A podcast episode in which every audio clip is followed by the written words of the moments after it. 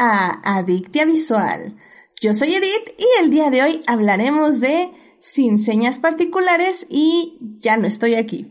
Ay Dios, ya, ya se ya no estoy aquí. Sí, efectivamente, no sé por qué lo dudé. Lo dudé por un segundo. Es un lunes muy extraño, definitivamente. Pero bueno, para discutir, fangirlear, analizar y llenarnos de feels está conmigo Carlos. Carlos, bienvenido al programa. Hola Edith, ¿cómo estás? Muchísimas gracias por invitarme otra vez. Ya tenía ratito que no me aparecía por aquí, pero siempre con mucho gusto y pues sí, ya listo para charlar sobre estas dos pequeñas joyas del cine mexicano contemporáneo.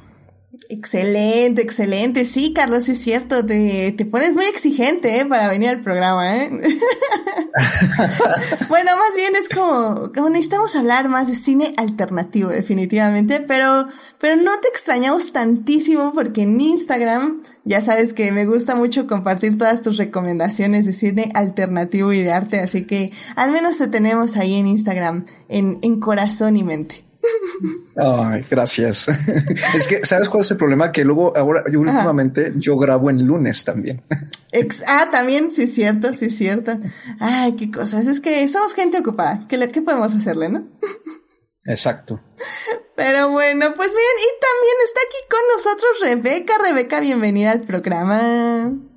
Hola Edith, muchas gracias por invitarme de nuevo aquí a platicar con ustedes. No, muchísimas gracias a ti por venir, que también había, habíamos tenido ahí conflictos de horarios, pero qué bueno que ya te pudiste unir al programa del día de hoy. Sí, qué bueno, hoy es día de cine mexicano. Eso, caray, sí, no tenemos muchos programas de cine mexicano adicto en, no tenemos muchos programas de cine mexicano aquí en Adictia Visual, lo cual es muy mal de mi parte. Y la verdad es que ahorita surgió esta oportunidad de hablar de cine mexicano y de muy buen cine mexicano. La verdad es que les invitamos, querido público, que no se asusten y se queden a escuchar lo que tenemos que decir acerca de estas dos grandes películas para que vean por qué se distinguen de todas las demás y por qué también eh, es, es importante estar viendo lo que se está haciendo ahorita en el país y las reflexiones que se están haciendo sobre las vivencias que tenemos. Pero bueno, eh, ya saben que si se quieren unir a la conversación pueden estar aquí en YouTube o en Twitch, donde estamos los lunes a las 9.30 de la noche y diferido nos pueden escuchar en las demás plataformas. Y bueno, querido público, ya saben que antes de hablar de cine tenemos que salvar lo que amamos.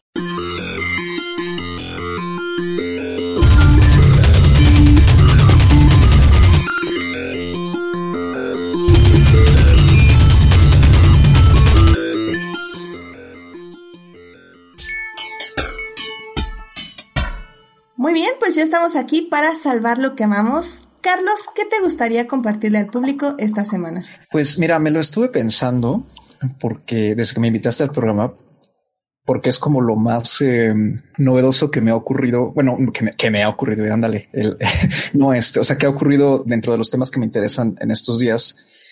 Eh, bueno, aparte del horrendo póster de Dune que salió hoy, este es la primera imagen oficial de la serie del Señor de los Anillos que está, eh, que está planeando Amazon para estrenarse el 2 de septiembre del 2022. Y pues como que hubo mucho hype, al menos en las redes en las que yo ahí me muevo, eh, pues porque es regresar como a la Tierra Media, ¿no? En, otra vez en pantalla. Eh, y el hype me parece que está como muy, que sigue muy dividido en general. Eh, y ahí es ahí parte de mi conflicto, ¿no? Entonces por eso no sabía si usar esto como, como mi momento o no.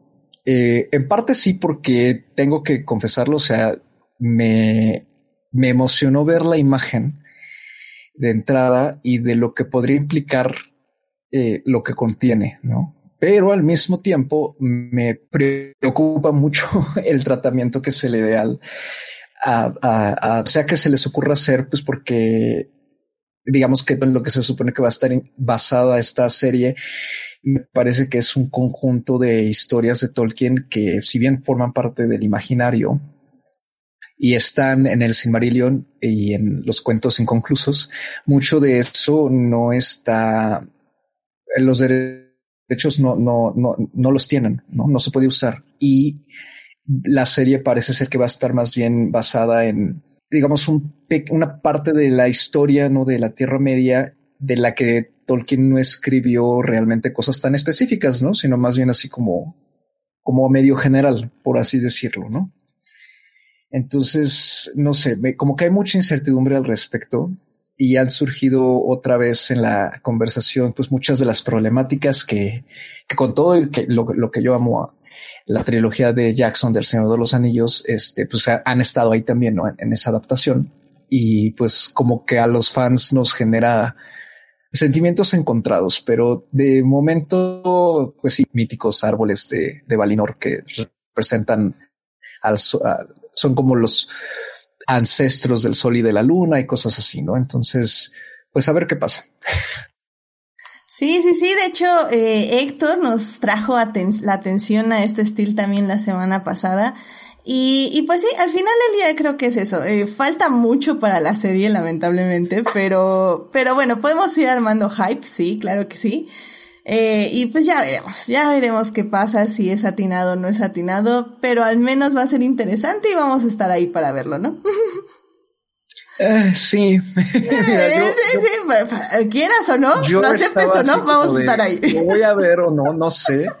Luego me acordé que es Prime y dije, ah, pues yo pago Prime, ¿no? Porque dije, si estaba, si vas a una plataforma que, que, no, que no pago, la verdad es que no la voy a ver, pero, pero, pero está en Prime. Entonces sí tengo Prime y pues digo, pues igual y sí, no? O sea, a ver qué pasa. O sea, es que, es que, mira, yo creo que todos, sin excepción en general, tenemos algo con lo que por mucho que ahora sí hay que tratar de despegarse de las cosas y que las cosas cambian y fluyan y, es cierto.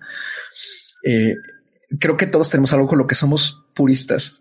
Algún libro, una saga, alguna película, alguna historia, alguna, algo relacionado al arte con lo que somos muy puristas. Entonces, eh, sí, que repente, como que a mí con lo que me puedo aceptar muchísimas cosas, no? Pero como que con el Señor de los Anillos y Tolkien cada vez soy más purista a pesar de que intento no serlo, ¿no? En, en ciertas cosas, ¿no? Entonces, porque sí me parece que, que tiene mucho, que, que incluso es un autor, creo yo, mal, mal comprendido.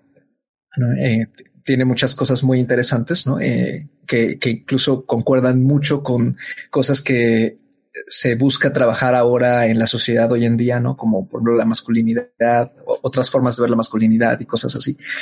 Pero sí siento como que soy muy purista respecto a la esencia mitológica, ¿no?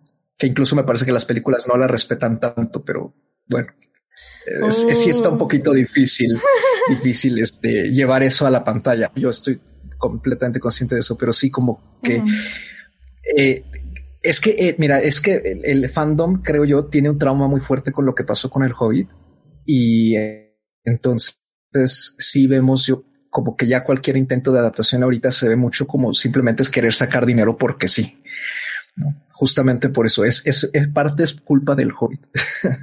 Mira, no, ah, no se lo tienes que decir a un fan de Star Wars como soy yo. así que definitivamente entiendo tu miedo. Definitivamente lo entiendo. Así que, en fin, pues a ver qué pasa. A ver qué pasa y, así estaremos viéndola. De todas formas, eh, ya saben que por ahí de diciembre vamos a hablar de los 20 años del Señor de los Anillos y yo creo que podemos profundizar este aspecto que, que hablas de la mitología de, del Señor de los Anillos y podemos armar un buen debate ahí con Héctor que también ya está súper apuntadísimo para ese programa. Así que vamos, vamos, vamos a cerrar a lo grande el año con el Señor de los Anillos y sus 20 años. Qué bonito. O sí, o sí, o sí. Pero bueno, pues muchas gracias, Carlos. Em, Rebeca, ¿a ti qué te gustaría compartir con el público esta semana? Eh, pues esta semana me gustaría compartir que tengo ya como en, mi lista de, realizadoras y realizadoras favoritas una nueva directora, que es Kelly Richard. Y es que justo esta semana, bueno, el, el fin de semana terminé de ver el miniciclo que hay de sus películas en Movie que pues últimamente es como la plataforma que más me ha ofrecido cosas chidas porque pues empecé con la retrospectiva de Wong Kar Wai, luego me seguí con la de Christian Petzold y ahorita me seguí con las películas de Kelly Richard y son bien especiales porque tienen como una simplicidad en, en, en sus tomas, en, en, sus historias que aparentemente son sencillas, pero que hablan mucho de la pues de, la amistad y de la convivencia humana y de las relaciones interpersonales y de las relaciones con, con los animales y el entorno. Todas son como, como, orgánicas en ese sentido. Y en, en Movie hay cuatro películas. Todas son en, bueno, cada una se desarrolla en épocas distintas porque así como, como Kelly Reichardt eh, decide contar historias contemporáneas, también lo hace de historias ubicadas en el siglo XIX, por ejemplo, ¿no? Lo que sí es que todas tienen en común que están ubicadas en, en el estado de Oregon, en Estados Unidos. Y entonces como que es un universo de Oregon muy curioso, ¿no? De, entre, historias que son como decía, como en el presente, pero también en el pasado. Y las que son en el pasado pues son como en el estilo western, como el caso de Mitz Kutov y de First Scout, que es como de su última película y que ha sido bastante premiada. Pero las otras dos, que son eh, All Joy y Wendy y Lucy, que son como las historias contemporáneas, también ocurren en Oregon, en, cerca de Portland, y, también tienen sus características bien interesantes. O sea, es de esas directoras que quiere seguir viendo más y más y más de, de su trabajo. Y entonces, no sé, estoy como muy contenta de, de, haberla descubierto. Yo, o sea, conocía los títulos, pero nunca había tenido la posibilidad de verla, porque además, pues sí es un cine que, que no, no creo que tenga cabida, por ejemplo, en Netflix, por ejemplo, ¿no? Pero sí en, en una plataforma como Movie. Entonces, no sé, si están buscando eh, realizadoras independientes estadounidenses con una propuesta muy particular, con estas historias, como les mencionaba, que, que me gusta mucho, que, que hablan mucho de la, de la amistad entre, entre hombres, sobre todo eso, creo que tiene una, un acercamiento hacia la, hacia la amistad masculina que me gusta mucho. Es completamente cero machista, cero, ¿sabes? Como cero testosterona, o sea, una cosa así, que eso me gustó mucho. Entonces, no sé, si, quieren como una, una propuesta de una directora, eh, pues muy interesante, muy particular, ahí están cuatro películas a las que les pueden echar el ojo. Excelente, excelente. ¿Nos puedes repetir, por favor, el nombre de la directora? Sí, ella es Kelly Reichardt. Kelly Reichardt. pues es una directora ya que, que, ya lleva una carrera un poquito, pues ya, bueno, muy afincada, ha sido ignorada por, por estas, estas instancias que otorgan premios y todo eso, pero, por ejemplo, su última película, First Cow, o Primera Vaca, es, esa se estuvo nombrando mucho al momento de, cuando salieron, ya sabes, todas estas nominaciones, mm, sí, sí, sí, todo, sí, y bueno, fue ignorada al final, pero yo creo que es fácilmente una película que podía haber competido con Nomadland, por ejemplo, ¿no? O sea, creo que están como en las mismas ligas y si, o sea, y si, si, me dan chance, la de Kelly Rachel está un poco por encima, creo, o sea, en, la historia, en las actuaciones, en la dirección, o sea, sí es como, es, es una directora, creo que es, no, no por ponerlas a competir, pero es igual o más interesante que, que Chloe Zhao, por ejemplo. Y también tiene, un universo particular, como te mencionaba, estas, estas historias que se desarrollan todas en Oregón. O sea, me parece que eso también, o sea, el que decida ubicar todas sus historias en un lugar geográficamente muy, eh, con sus características únicas, eso me parece bien interesante. Entonces, este, pues sí, es, es, es padre verla. Oye, sí, First Cow está en mi lista desde hace años y qué bueno que me recordaste en este momento que mi, mi este mes de movie que me dieron gratis de nuevo vence justo en cuatro días. Así que evidentemente la tengo que ver, pero ya. Y si tienes mucho tiempo, échate las cuatro y si no, pues nada más First Cow. Y yo creo que valen mucho la pena todas. Voy a, voy a tener que detener todos mis rewatch. Cual es una pavada porque estoy haciendo puro rewatch ahorita. Pero sí, qué bueno, qué buena recomendación. Muchísimas gracias, Rebeca. Y sí, la verdad es que Movie tiene muchísimas cosas muy padres, eh, que ahorita también eh, estuve viendo que está Maquinaria Panamericana, que también es una peli que me gusta mucho, y etc. Hay, hay muchísimas cosas. Y lamentablemente siento que no le saqué el provecho a los meses gratis que me dieron. Así que, Querido público, vayan a Movie, vean todo lo que hay que ver. Hemos dado muchísimas recomendaciones de esa plataforma. Eh, ya dije Maquinaria Panamericana, pero también está Shiva Baby, de la cual tenemos un episodio completo donde hablamos de esa película.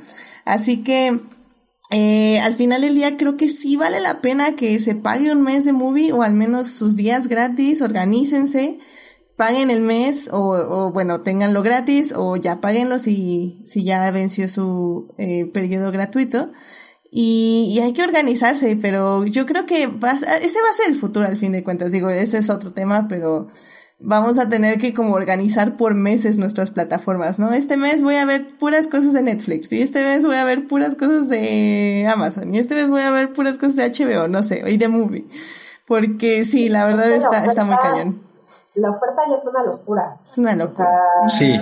Sí, es demasiado, estoy ya un poco abrumada, la verdad. Sí, yo también, sí, la verdad. Y, y lo peor es que la, la otra mitad de cosas están en medios alternativos, entonces como, ya no sé ni qué hacer.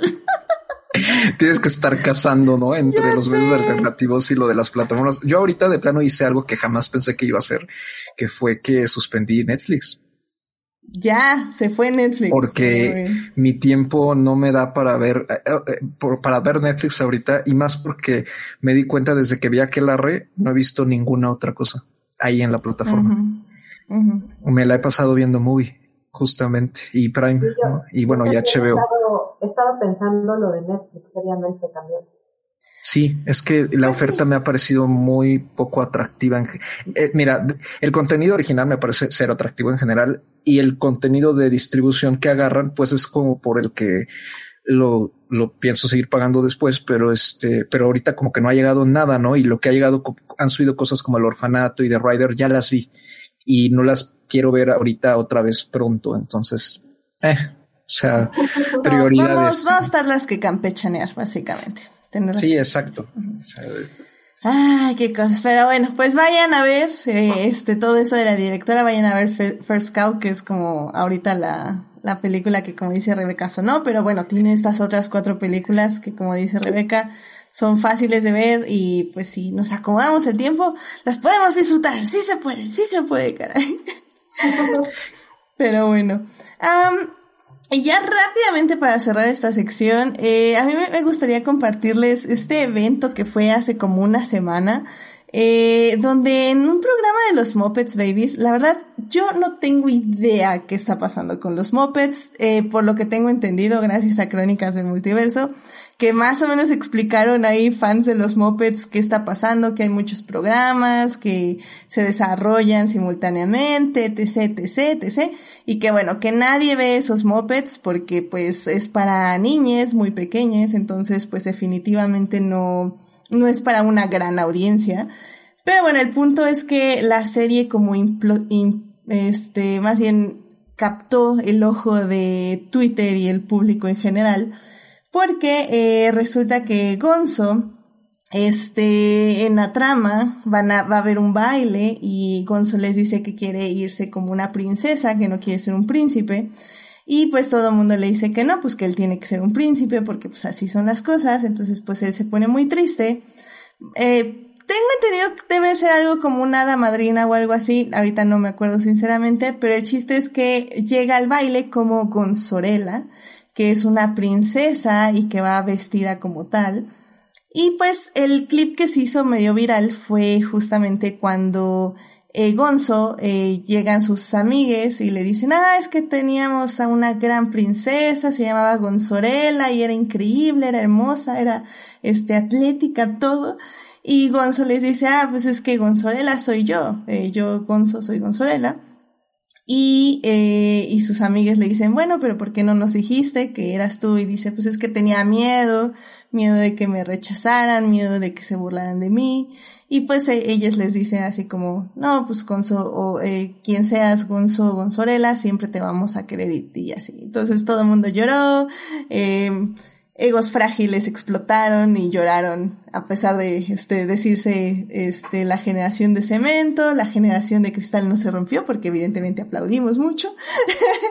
y pues qué bonito. Al final del día em, creo que eso me parece como súper importante que sobre todo en programas para niñas se estén tocando estos temas que no son para nada complicados y no son para nada difíciles porque al final del día simplemente son parte de la naturaleza humana, somos así muchas personas y, y pues qué bonito que las niñas que están creciendo y que se están sintiendo diferentes a otras personas puedan ver estos programas y saber que no hay nada de malo en ellas y que simplemente son unas hermosas personas que si bien parece que son diferentes a los demás, eh, al final del día todo el mundo es diferente de una forma u otra. Entonces, Ah, me gusta, me gusta que esta serie, los mopeds, las pistas de Blue, todo lo que está pasando ahorita en programas de televisión.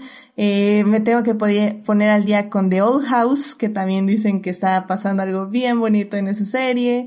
Eh, me, gusta, me gusta que ya haya muchísimo más representación LGBT más en las series para niños, sobre todo, porque si algo hemos comprobado es que como niñas, eh, pues no hay ningún problema en que la gente sea como sea, que todos los perjuicios y el odio viene de la gente adulta que tiene miedo en ver algo diferente a ellas y que tiene miedo de, de, de no entender algo. O sea, de, le tiene miedo a lo que es diferente y a lo que no entienden.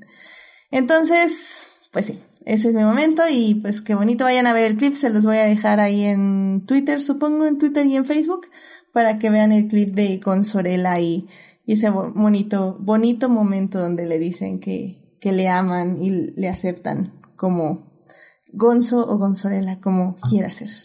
Así que... Qué emoción que, qué emoción que un vestido haya este, movido ahí tantas, este, no sé, tantas emociones, ¿no? O sea, es, es una locura. Sí, ya sé. Está, está muy padre. O sea, al final del día y mucha gente se debate, bueno, pero es trans, no vi nada, ¿qué está pasando? Y, y, y pues yo nada más les digo, ya, es Conso Gonzorela, ya, no se compliquen. Es quien sea que es y eso es lo padre, que tenemos nada más que ser. A mí lo, a mí lo que más me sorprendió fue enterarme el programa sigue. Sí, Porque yo recuerdo cuando yo era un pequeño infante que estaba en que, que, o sea, vaya el programa, o sea, y me entero con que de repente sigue. Entonces es impresionante eso. Es que te digo, al final que los niños de ahora ya no conocían a los a los mopeds. Ya sé, y pues nadie sabía de su existencia, absolutamente nadie. Pero pues ya sale esto, muchas personas le empiezan a aplaudir y luego, luego, no, me pervirtieron a mis mopeds de la infancia. Oye, pero es programa de, es programa de TV TV o, o, es, o, ahora está en plataforma, o sea, por ejemplo, ahora está en Netflix, ¿no? Ya es que Shaun the Sheep está en Netflix ahora, ¿no? Y el autobús mágico. Sí lo dijeron, pero la verdad no me acuerdo, te lo debo, te lo investigo y se lo investigo al mm. público y se los pongo ahí en, en el Salvando lo que amamos, porque sí recuerdo que me lo dijeron, pero no me acuerdo. Pero sí, según yo era como programa de cable, pero pues a ver, porque no, no, no sé, la verdad no sé, no sé, no sé. Lo, lo averiguamos y se los decimos. Si alguien sabe de ah, pues eso está mejor, ¿no? Que, que nos esté escuchando y que me lo quiera, me lo pueda decir, se los agradecería mucho. Pero bueno. Sí, lo pregunto porque en ese caso pues está aún mejor, ¿no? Que sea de cable. Ah, claro. Sí, sí, sí. más accesible y menos monitoreado. Exacto. Bueno, que, que, que, que este, padres ahora y madres monitorean lo que ven sus hijos. Casi, casi nadie, la verdad. Así que, para bien o para mal. Para bien en este caso, para mal en otros, pero bueno, en fin. Ah, muy bien. Pues, pues, pues, pues, pues, pues, pues. Eh, rápidamente en el chat está Uriel y nos dice que él también habría suspendido Netflix de no ser por sus niñas y sus papás. Y Héctor dice, hashtag otro lunes sin misión imposible. Yo lo sé, Héctor, ya llegará tu momento, no te preocupes. La, la misión se retomará en algún momento. Pero bueno, este, pues sí, ya sé, yo también Netflix ahí es como, mm, sí, probablemente un día de estos ya también le damos cuello, pero bueno. Eh, bueno, pues ya vámonos a hablar de cine mexicano. Vámonos, vámonos, vámonos.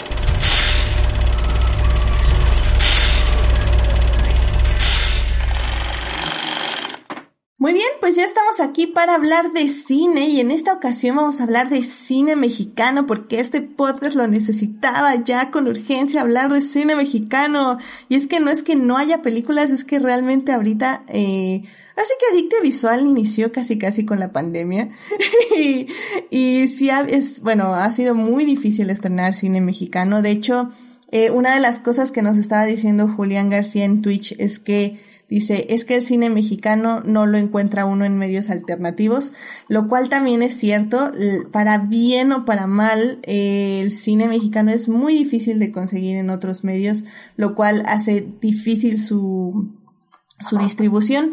De hecho, eh, la película de Sin Señas Particulares, por ejemplo, yo sí la vi el año pasado en Film in Latino, pero justo cuando me preguntaban dos días después, ¿dónde la vemos? ¿Dónde la vemos? Pues ya había desaparecido de Film in Latino, ya, ya se había acabado ese ciclo y pues nadie no estaba ni en medios alternativos ni ningún medio. Pero lo padre de estas dos películas que vamos a hablar hoy es que Sin Señas Particulares está en este momento en cines. Para quienes vayan al cine pueden ir a ver esta gran película. Y la película de Ya no estoy aquí se encuentra en Netflix porque fue una de las películas que agarró Netflix el año pasado, si no me recuerdo, si no es que el antepasado. Y ha estado ahí en esa plataforma todo este tiempo y en este programa les vamos a decir por qué tienen que verlas. Así que en la primera parte vamos a hablar de Sin Señas Particulares esta película que se encuentra en cines. Y en la segunda parte vamos a hablar de Ya no estoy aquí, la película que está en Netflix. Y en la tercera parte pues vamos a hablar un poco del cine mexicano, cuál ha sido su evolución y pues como vemos el futuro de este. Así que sin más, vámonos a la primera parte. It is not a donut hole, but a smaller donut with its own hole. And our donut is not a hole at all. Muy bien, pues ya estamos aquí para hablar de cine mexicano, en particular de la película Sin Señas Particulares. Esta película está dirigida por Fernanda Valadez y bueno, se estrenó eh, justamente esta semana en cines, aunque el año pasado estuvo festivaleando, como ya dije, estuvo en Filming Latino. De hecho, ahí fue, fue donde la vi y por eso entró a mi top 10 del año pasado en películas, porque ufa, o sea, sinceramente, si yo fuera al cine este año, eh, esta es de las que casi me arrastra para, para ir a una sala de cine y verla. Eh, por razones un poquito más complicadas no pude hacerlo, pero lo pensé seriamente porque realmente es una gran película y me alegra haberla apoyado un poco por medios legales. Y, bueno, bueno, rápidamente nada más así, vamos a hablar con spoilers más adelante. En este momento queremos nada más hablarles de la película para invitarles a que la vean, a que vayan a verla en cines o a que vayan a verla en otras plataformas ya que se estrena en otras plataformas. Probablemente, no sé, va a estar en Cinepolis Click o cosas así para que la renten y también paguen sus 50, 60 pesitos. Eh, sin señas particulares, básicamente trata de una madre, eh, Magdalena, que, eh, cuyo hijo eh, decide irse a Estados Unidos pues para buscar mejores oportunidades, pero al pasar varias semanas Magdalena no recibe noticias de él y junto con otra madre de, de un amigo con el que se fue este su hijo, pues van a ver qué les pasó. Y pues básicamente es eso, es el viaje de Magdalena para buscar a su hijo o el cuerpo de su hijo o no sabe. O sea, realmente ella va con la mejor esperanza, pero pues básicamente es un via crucis que tiene que pasar por, por pues, varios eh, pueblos de México. Aquí creo que hay algo muy importante y Rebeca, no sé si tú me puedas dar eh, por qué esta película, creo que, a ver, me explico.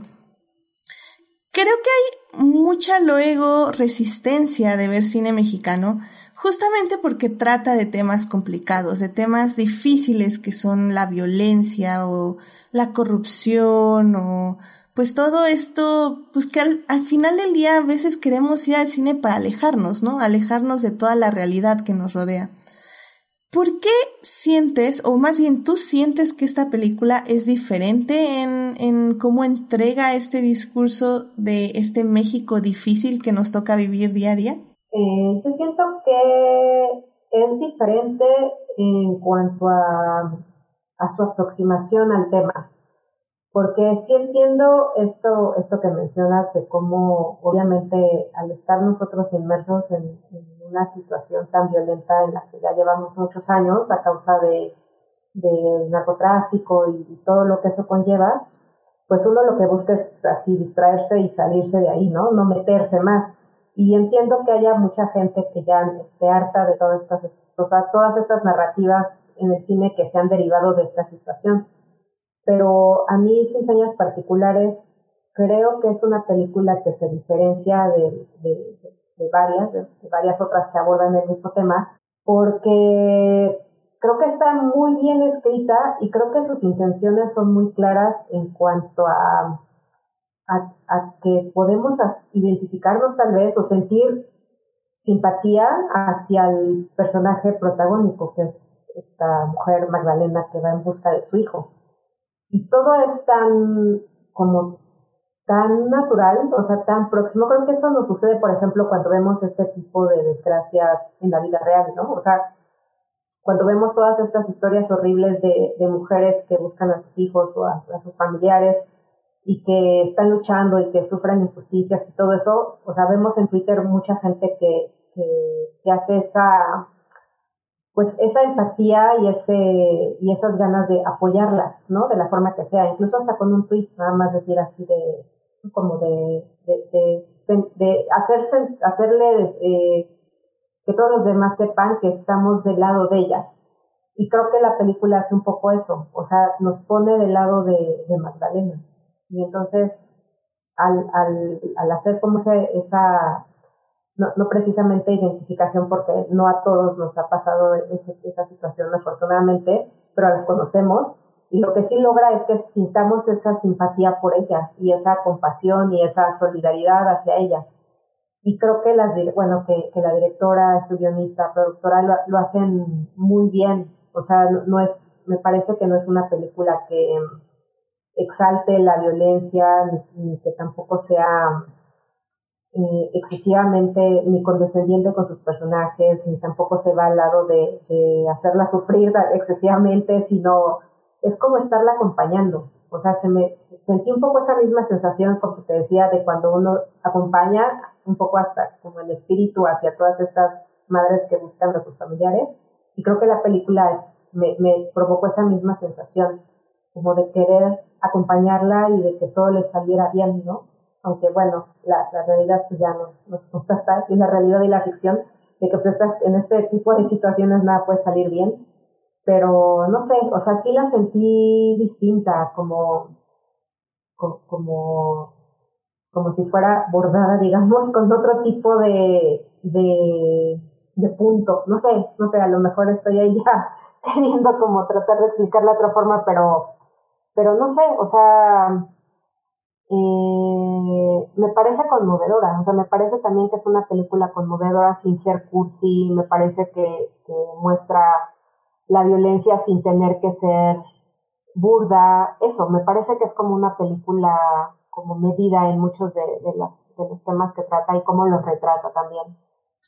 Sí, en cierta forma a veces se siente como un documental y es que también lo interesante de esta película es que, bueno, como bien dices, eh, la directora es Fernanda Valadez, pero el guion lo escribe junto con Astrid Rondero y bueno, Fernanda es este egresada del CCC y antes de hacer esta película hace un cortometraje que si no mal recuerdo se llama Las 400 maletas. Eh, ahorita se los confirmo. Pero bueno, en este eh, cortometraje justamente tocaron igual este tema de las desapariciones y de una madre buscando a su hijo. Y ella dice que al, al tener la oportunidad de hacer un largometraje, ella no quería literalmente nada más como alargar el cortometraje, que es algo que hacen muchos directores porque eh, justamente es a veces lo que me quejo yo de las óperas primas, ¿no? Que se siente como un cortometraje largo. y ella no quería hacer eso. Entonces junto con Astrid eh, Rondero hicieron como reestructuraron todo el guion y lo dicen como en varias entrevistas, como reestructuran todo el guion y dicen vamos a justamente enfocarnos en acompañar en esta madre. No queremos sí ver cómo afecta todo lo de alrededor, pero no queremos que tenga como un protagonismo per se de que nos diga lo que siente, sino que nada más vamos a estar atrás de ella acompañándola casi como un documental. Y creo que como dices, o sea, la verdad es que lo hacen muy bien porque las situaciones que la rodean son, o sea, me gusta cómo se siente que el país donde ella está, que bueno, es México, ya está ahí, o sea que ella solo va llegando a las situaciones, o sea, las situaciones no aparecen cuando ella llega. Ella llega y ya se siente el mundo construido a su alrededor, ya se siente cómo están las vivencias en ese lugar, cómo están las experiencias en ese lugar, y ella solo llega pues básicamente a, a vivirlas, ¿no? Y pues, Carlos, yo no sé tú cómo le dirías al público que es una peli que se tiene que ver por muy dura que sea? ¿Cuál, cuál sería como tu aproximación a venderla hacia nuestros queridos escuchas? Ah, caray.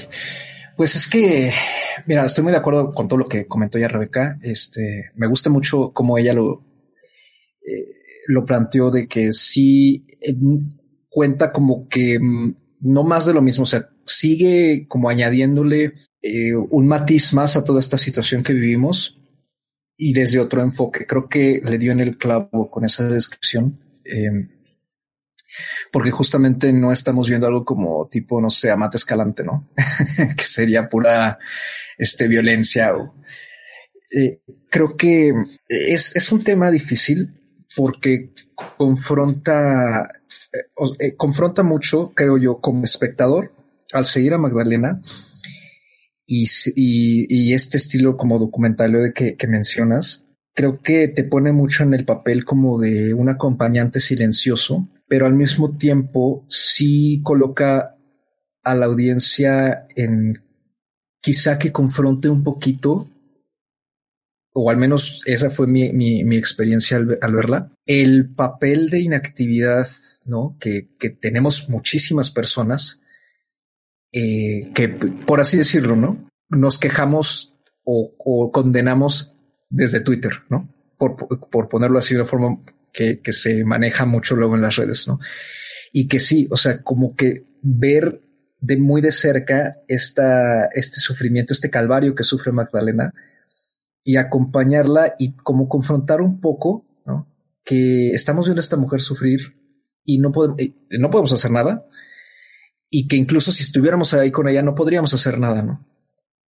Entonces creo que sí eh, nos hace ver hacia adentro de nosotros mismos cómo, cómo hacernos conscientes de que hay gente que está sufriendo todos los días esto y de que nosotros no tenemos ni idea muchas veces y de que no, no sabemos lo que, lo que, lo que es eso, ¿no? Y eso es parte del horror, porque además le puede pasar a cualquier persona.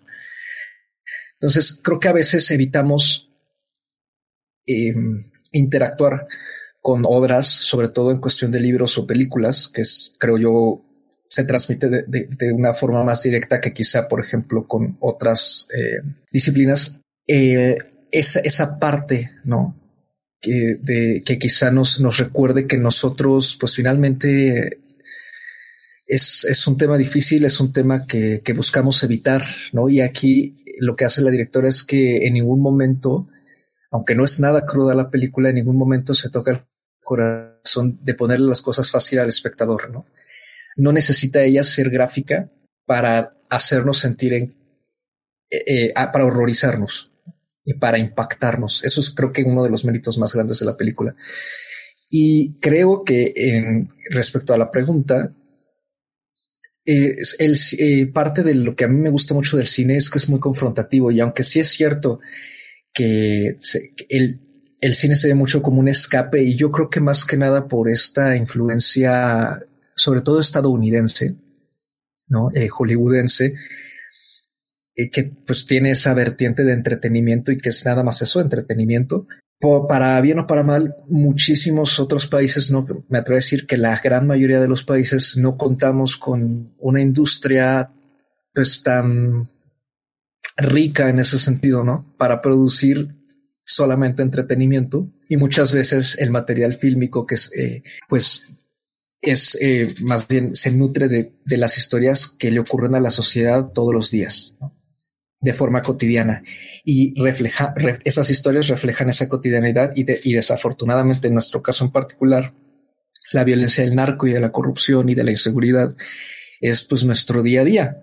Y, y, y, incluso en, en, las ciudades a lo mejor lo sentimos bastante lejano, pero en muchas otras partes del país es, es una realidad con la que se vive al, al lado, ¿no? Está afuera de la puerta de tu casa, está ese, eh, eh, digo, por ponerlo así, este, está ese Mordor, ¿no? Tomando, que, aprovechando que ya mencionamos a Tolkien hace ratito.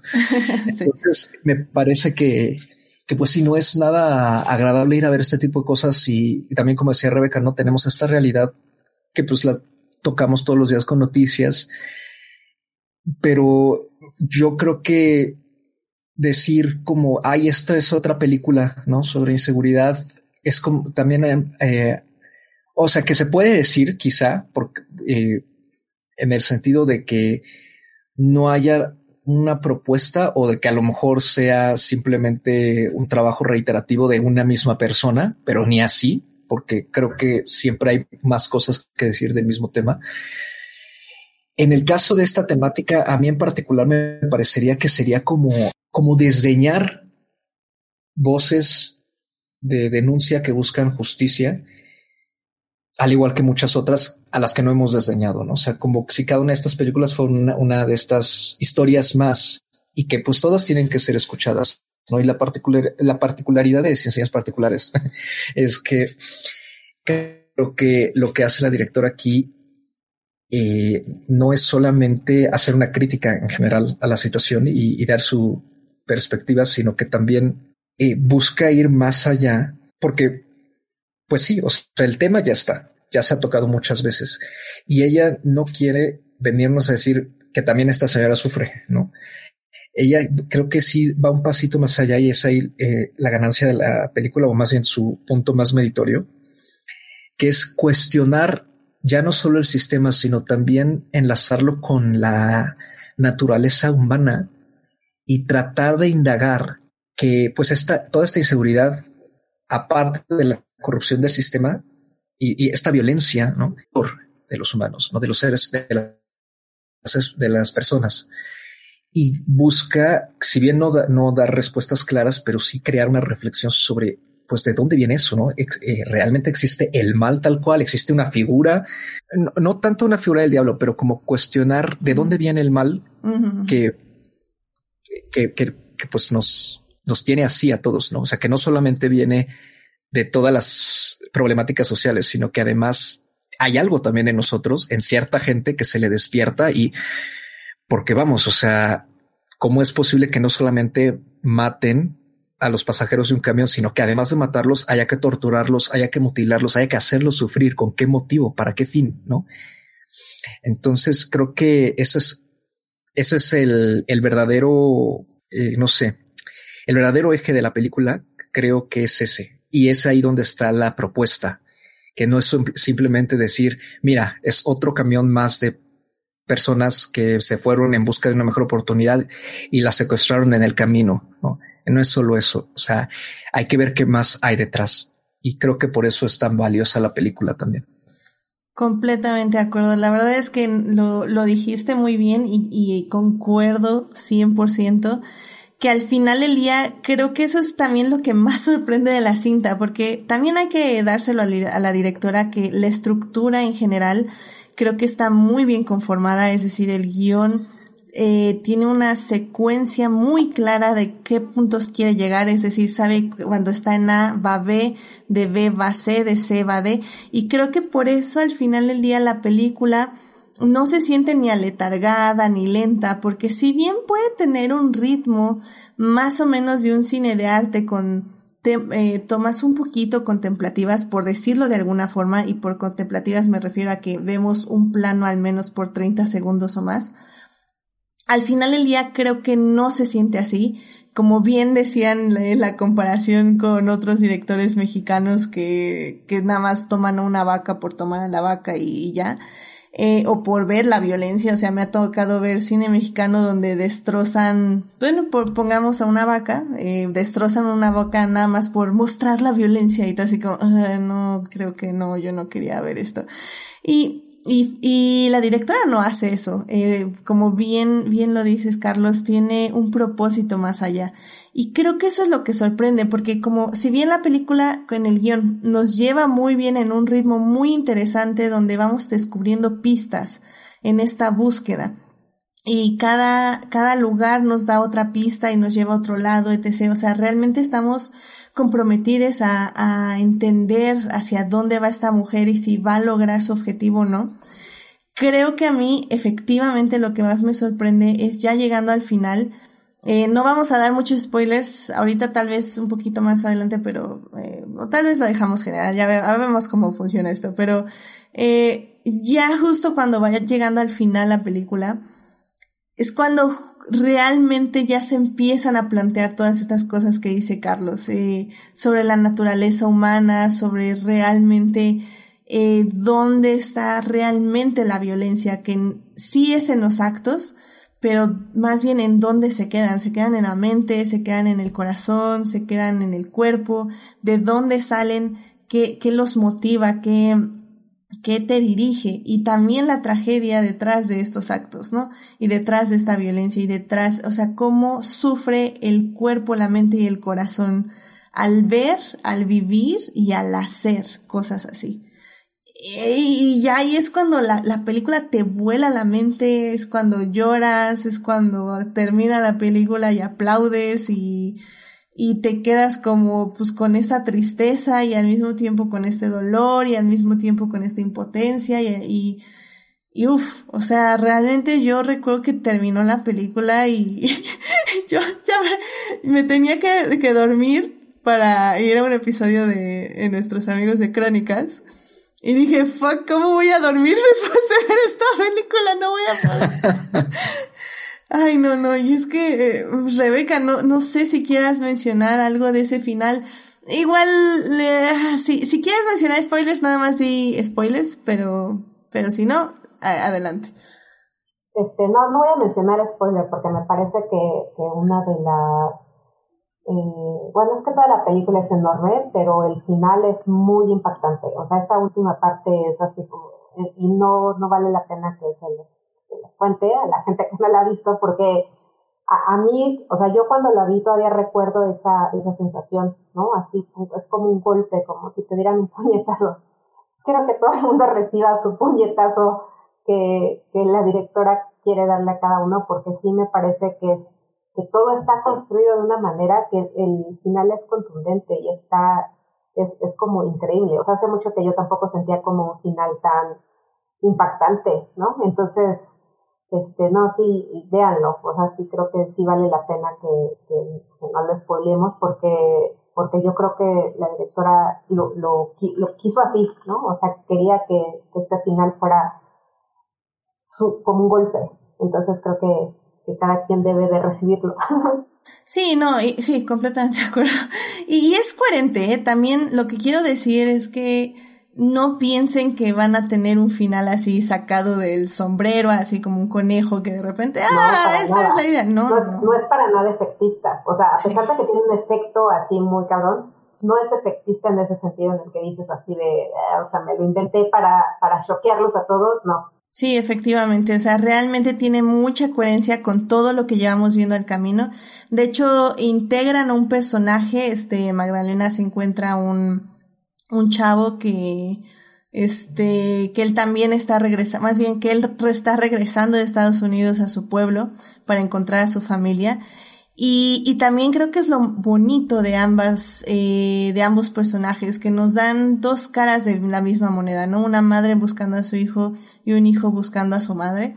Y al final del día, ese complemento también es lo que hace a la película muy hermosa, porque tenemos varios puntos de vista de una misma situación, por decirlo de alguna forma.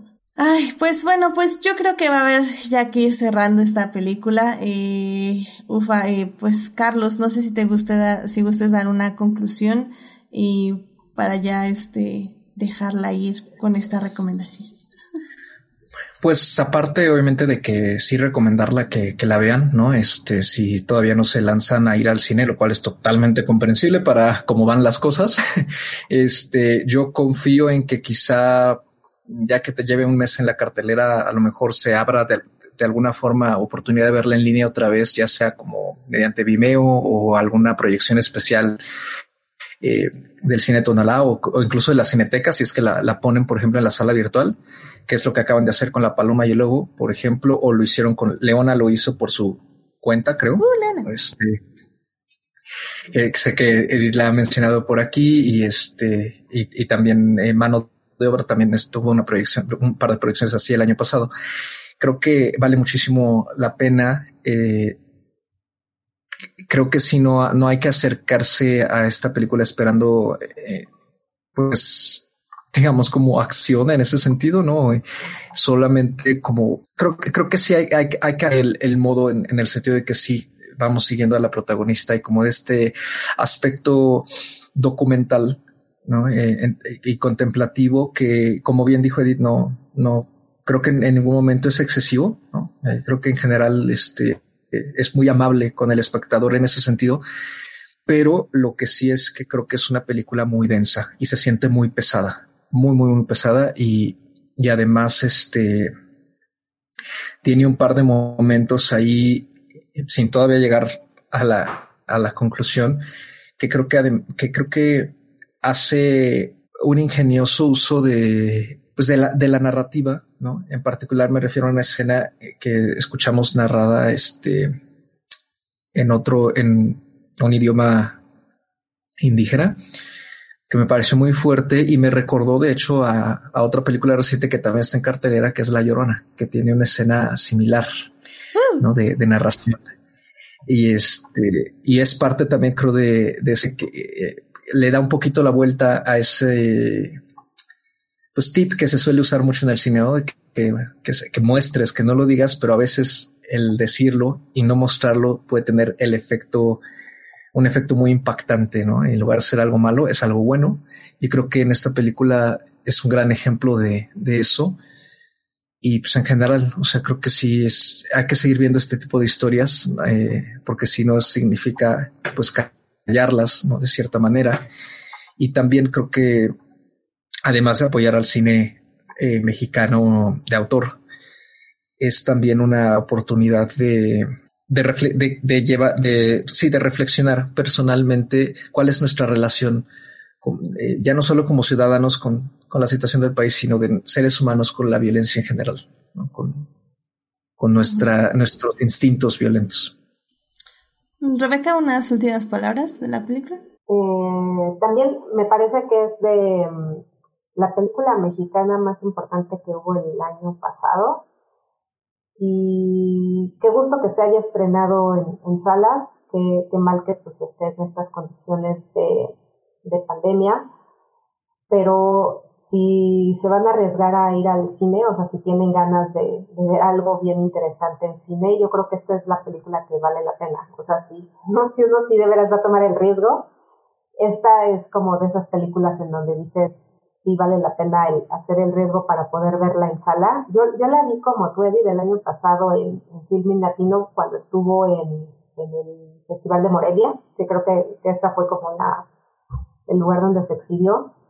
Y sí, sí es de esas películas que tengo ganas de volver otra vez, me gustaría verla en sala, no sé si vaya en, en esta ocasión, pero si no la han visto, sí, este, pues sí les recomiendo verla en sala. Es muy probable que esta sea la película que, que este año eh, pues tenga como eh, gran, gran cantidad de nominaciones a los Arieles y se lleve por ahí varios premios. Y no dudo que, que Mercedes Hernández como Magdalena se lleve el Ariel la mejor actriz porque está muy impresionante. O sea, creo que ella carga gran parte de la película y, es una actriz que últimamente también ya ha aparecido en muchos lugares porque además creo que encarna a la perfección a, a esta mujer madura, eh, pues de rasgos mexicanos. O sea, eso creo que también me gusta mucho, que ya estamos viendo en este tipo de películas estos otros personajes que se sienten más cercanos incluso por esta cuestión, o, o, o, solamente por esta cuestión física, ¿no? O sea, Mercedes es una actriz que encarna a, a las millones de mujeres que vemos a diario, contrario a, a estas mujeres este, blancas y rubias que quién sabe dónde viven, ¿no? Bueno, sí las tenemos ahí más o menos ubicadas, pero que en el cine mexicano inundan todos, todos los lugares. Y, y por el contrario, Mercedes Hernández es como esa mujer que, que, que vemos a diario y vemos en todos lados, o sea, es como, no sé, me gusta mucho eso, o sea, que encarna mucho, muy bien esa figura y ella me parece así una actriz increíble, me da un montón de gusto que esté apareciendo en muchas cosas, porque además, este, pues eso, que también es, no es una jovencita, es una mujer madura, y que haya papeles como este increíbles para alguien como ella, me parece, me parece espectacular. Entonces creo que también por ella vale mucho la pena. Completamente de acuerdo. Al final del día, eh, digo, entiendo perfectamente por qué lo dice Carlos, pero no se me asusten. Sí es una película densa, pero no es tan densa como tal vez muchas personas temen. Eh, me voy a arriesgar a decir eso. No, no es que, eh, más bien, no es que no sea densa en su tema, es que no es densa en su en su forma de ser, en su fabricación, por decirlo de alguna forma. Creo que es una película que se lleva muy buen ritmo que les va a parecer muy interesante. Eh, los momentos fuertes los va a agarrar y les va a golpear, pero al final del día creo que es una película interesante. Quédense con esa idea, no, no vayan con el miedo de, ah, me voy a deprimir, bla, bla. Que sí, lo se va, sí va a pasar, sí se van a deprimir, pero no vayan con ese miedo. vayan, vayan con una actitud más abierta, sobre todo, ¿saben por qué? Porque creo que es lo que hemos hablado mucho en este podcast y bien lo tocó ahorita Rebeca, no solo es la presencia de su actriz, sino también porque la directora sí le da una diferente sensibilidad a todas las películas que hemos visto de este tema. Realmente se siente eh, ese acercamiento muy honesto a la vivencia de una madre eh, en búsqueda de su hijo. Y creo que ese tipo de sensibilidad no lo habíamos visto antes en otras películas y eso nos da otro tipo de emociones. Es decir, yo siento que en todas estas películas mexicanas que yo he visto de, de violencia y desapariciones y así, toda la película estás con una tensión y una ansiedad y a ver a qué hora me descuartizan a alguien aquí enfrente de la cámara. Y, y todo, todo el tiempo siempre estoy así con esas películas, pero con esta peli, desde un inicio sabes, se siente que no va a ser así, se siente que la sensibilidad va a ser diferente las emociones que te provoque tal vez sí van a ser muy parecidas, pero no van a llegar de igual forma, van a llegar de otra forma a tu persona y las vas a procesar de otra forma. Y creo que también por eso esta peli es súper importante de ver, porque no habíamos sentido, experimentado o recibido estas temáticas de esta forma y con este tipo de emociones. Así que vayan a ver al cines para quienes vayan al cine y para quienes no, tengan paciencia, yo creo igual que Carlos, este, que ya en un mes máximo ya la vamos a poder ver en algún medio, sea Cineteca, sea otra vez Filminatino, sea Cinepolis Click, eh, va a andar por ahí. Entonces, estén al pendiente nada más. En el Instagram, ya saben, ahí luego les pongo ya cuando las estrenan en las plataformas. Así que estén al pendiente y vayan a ver sin señas, sin señas particulares, porque es una muy buena película. Así que bueno, pues hablando de muy buenas películas, vamos a nuestra segunda película de este podcast. Así que vamos a la segunda parte. Muy bien, ya estamos aquí en la segunda parte de este podcast y estamos aquí para hablar de Ya no estoy aquí. Esta película se estrenó en el 2019, está escrita y dirigida por Fernando Frías de la Parra y bueno, fue estrenada en streaming en Netflix en el 2020. La película está protagonizada por Juan Daniel García Treviño. Y pues, ¿de qué se trata? Ya no estoy aquí. Es una película que habla sobre este chico Ulises de 17 años que vive en Monterrey que bueno, es parte de una banda de cumbia, este, ahorita, no, los trecos se llaman los trecos, que básicamente les gusta algo así como, este, ¿cómo era la cumbia, Colombia cumbia? Hay una... La, cumbia rebajada. Cumbia rebajada, ok, ok, que, que es algo así como cumbia colombiana, eh, pero como un remix, ¿no? Pero más lento, por decirlo. Exacto, sí, es como, sí, exacto, como que le bajan la, la velocidad y entonces se oye lento. Exacto, y entonces pues eso es lo que bailan y eso es lo que viven y pues básicamente es una subcultura lo que están viviendo ahí. Y por varias razones que ya vamos a discutir, eh, Ulises tiene que huir a Estados Unidos y ahí tiene que básicamente eh, ver a dónde pertenece y, y quién es él ya sin sus amigues de la de este de la cumbia rebajada por decirlo de alguna forma de su pandilla de los tercos tercos em, bueno esta peli eh, yo me había resistido tengo lo, lo voy a confesar porque creo que ya lo había dicho en otro programa eh, no la había querido ver esta película yo por mucho tiempo. O sea, yo había escuchado que mucha gente me la recomendaba, todo el mundo decía que era increíble, todo el mundo decía que era lo máximo y yo no la quería ver porque sí tenía un perjuicio muy abierto a la música que se supone, o sea, yo no sabía si esto era una película musical, pero obviamente pues no me gustan las cumbias, entonces pues no quería ver esta peli porque había cumbias. Y pues sí, tal vez hasta un poco, pues, ¿qué es? ¿Clasismo? ¿Racismo? Este, pues sí, o sea, ¿qué, ¿qué voy a ver estos chavos ahí que se visten así raro? No sé, esta peli yo no la quiero ver, bla, bla. Un buen día dije, bueno, ya, vamos a verla, no tengo nada que hacer, está ahí en Netflix, no sé por qué me salió, la puse. Y qué buena cachetada me dio el director, la verdad. O sea, me dijo, neta, esto te pasa por tus perjuicios estúpidos. y, y, es que no, yo ni siquiera había visto el tráiler, porque ya saben, hashtag no vean trailers. Eh, entonces realmente lo único que yo había visto era el póster y las voces que decían que salían cumbias. O sea, realmente era una tontería y pues sí, lo vas postergando en el watchlist, etc, etc. Y pues esto demuestra que al final del día cualquier película te puede sorprender. O sea, realmente no se tienen que llevar, no, no tienen que elegirlas. Las películas van a llegar a ustedes y les van a sorprender cuando tengan que sorprenderles. Y es que para mí esta peli sí tiene cumbia, sí está la cumbia rebajada, porque es parte esencial de la identidad de nuestro personaje. Pero al ser esto una historia sobre identidad del personaje, obviamente nos va a hablar sobre pertenencia, sobre identidad, subrayo de nuevo, sobre nostalgia, sobre el lugar al que pertenecemos, quiénes somos cuando no estamos en ese lugar y quiénes somos cuando tenemos otras experiencias de vida y regresamos a ese lugar y ese lugar ya no existe. O sea, es una cosa, en serio, a mí me explotó la cabeza. O sea, yo sí era así como, what the fuck, estoy viendo, esto es una maravilla, terminó aplaudí, vi, hay un cortito en Netflix, este, donde Guillermo del Toro y Alfonso Cuarón recomiendan Ya no estoy aquí y hablan un poco de por qué les gustó la película, que está bastante interesante, véanlo, está ahí en YouTube o, o ahí en Netflix también, si no ahí se los pongo en el video de YouTube para que lo vean. Y wow, o sea, la verdad me, me encantó.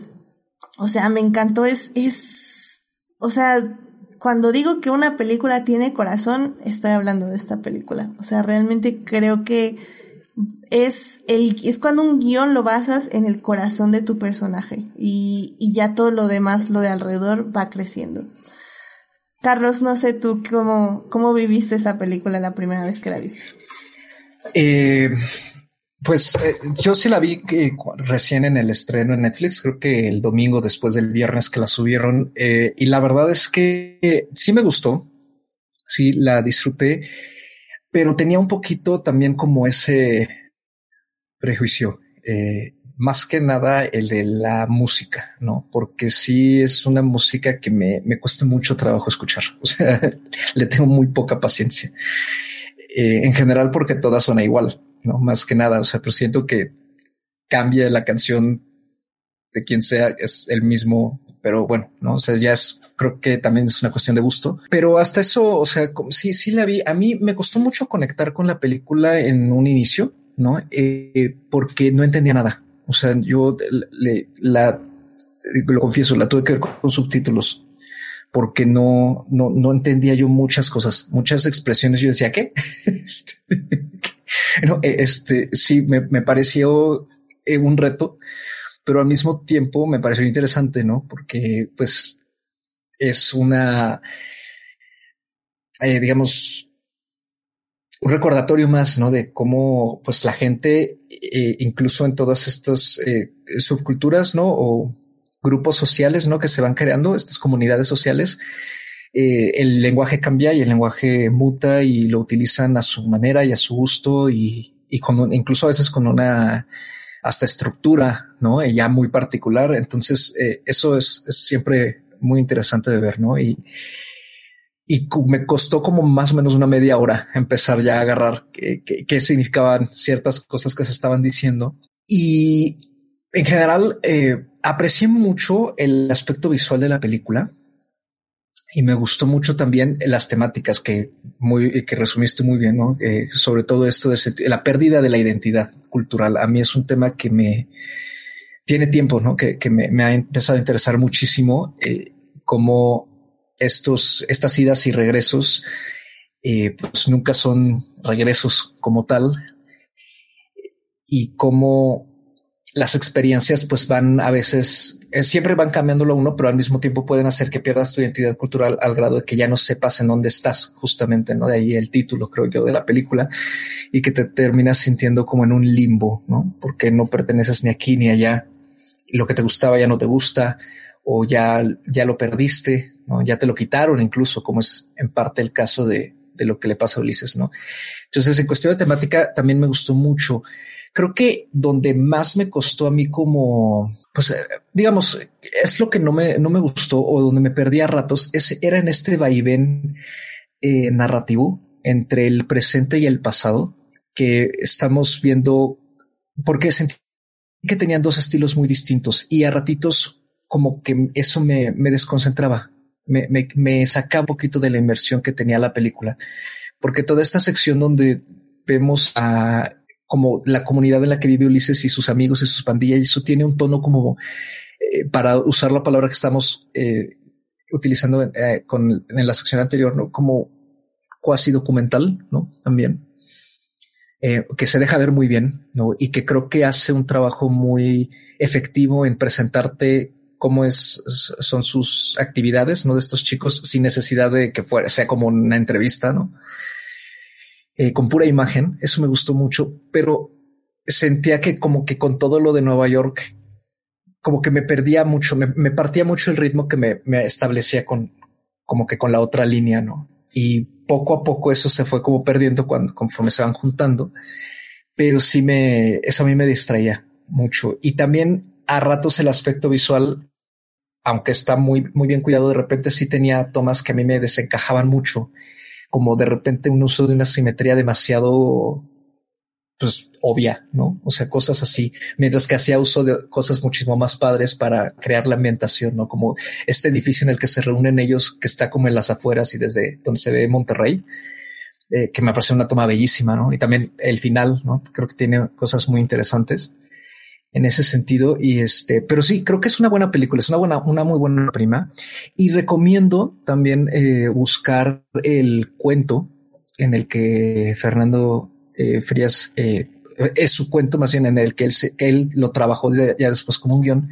Está disponible por ahí en línea. Yo lo leí y la verdad es que salvo por el final del cuento, que digamos como que se queda en otra parte, el cuento lo disfruté muchísimo. Me gustó mucho y, porque creo que al manejar todo de forma lineal me, me nutrió aún más esa pérdida de la identidad que Ulises que, que en la película ya al final la vi reflejada de otra forma, pero sí me desconectaba mucho en otras partes, ¿no? Pero en general creo que es, es una buena película y, vale mucho la pena verla y, y, este el protagonista que ahorita se me fue su nombre trabaja muy muy bien y y creo que él también, conforme se acerca el final, pues un poco igual como con señas particulares, ¿no? Eh, sin señas particulares, perdón, este, pues llega un momento en que cuando te cae el 20, ¿no? De lo que le acaba de pasar, de lo que le pasa al chico y de qué significa esos últimos minutos, dices, ay.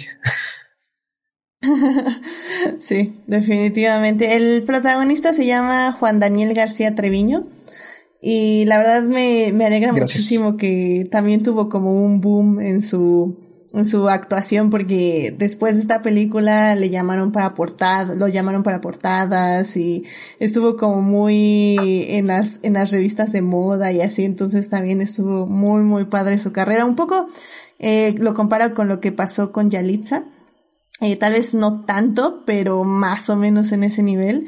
Entonces también estuvo padre. No, no sabía yo que estaba basado en un cuento. Lo voy a buscar. ¿Es del mismo nombre de la película? ¿También se llama Ya no estoy aquí o...?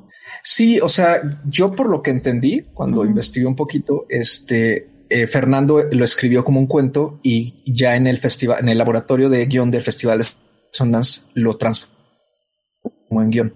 Lo escribió. Va, va, va. Pues voy, a buscar, voy a ver si todavía tengo el link por ahí y se los paso. Perfecto. Porque sí me costó mucho trabajo encontrarlo. Perfecto, sí, te lo agradecería mucho, Caro. Sí, sí, me, me gustaría leerlo, la verdad no sabía.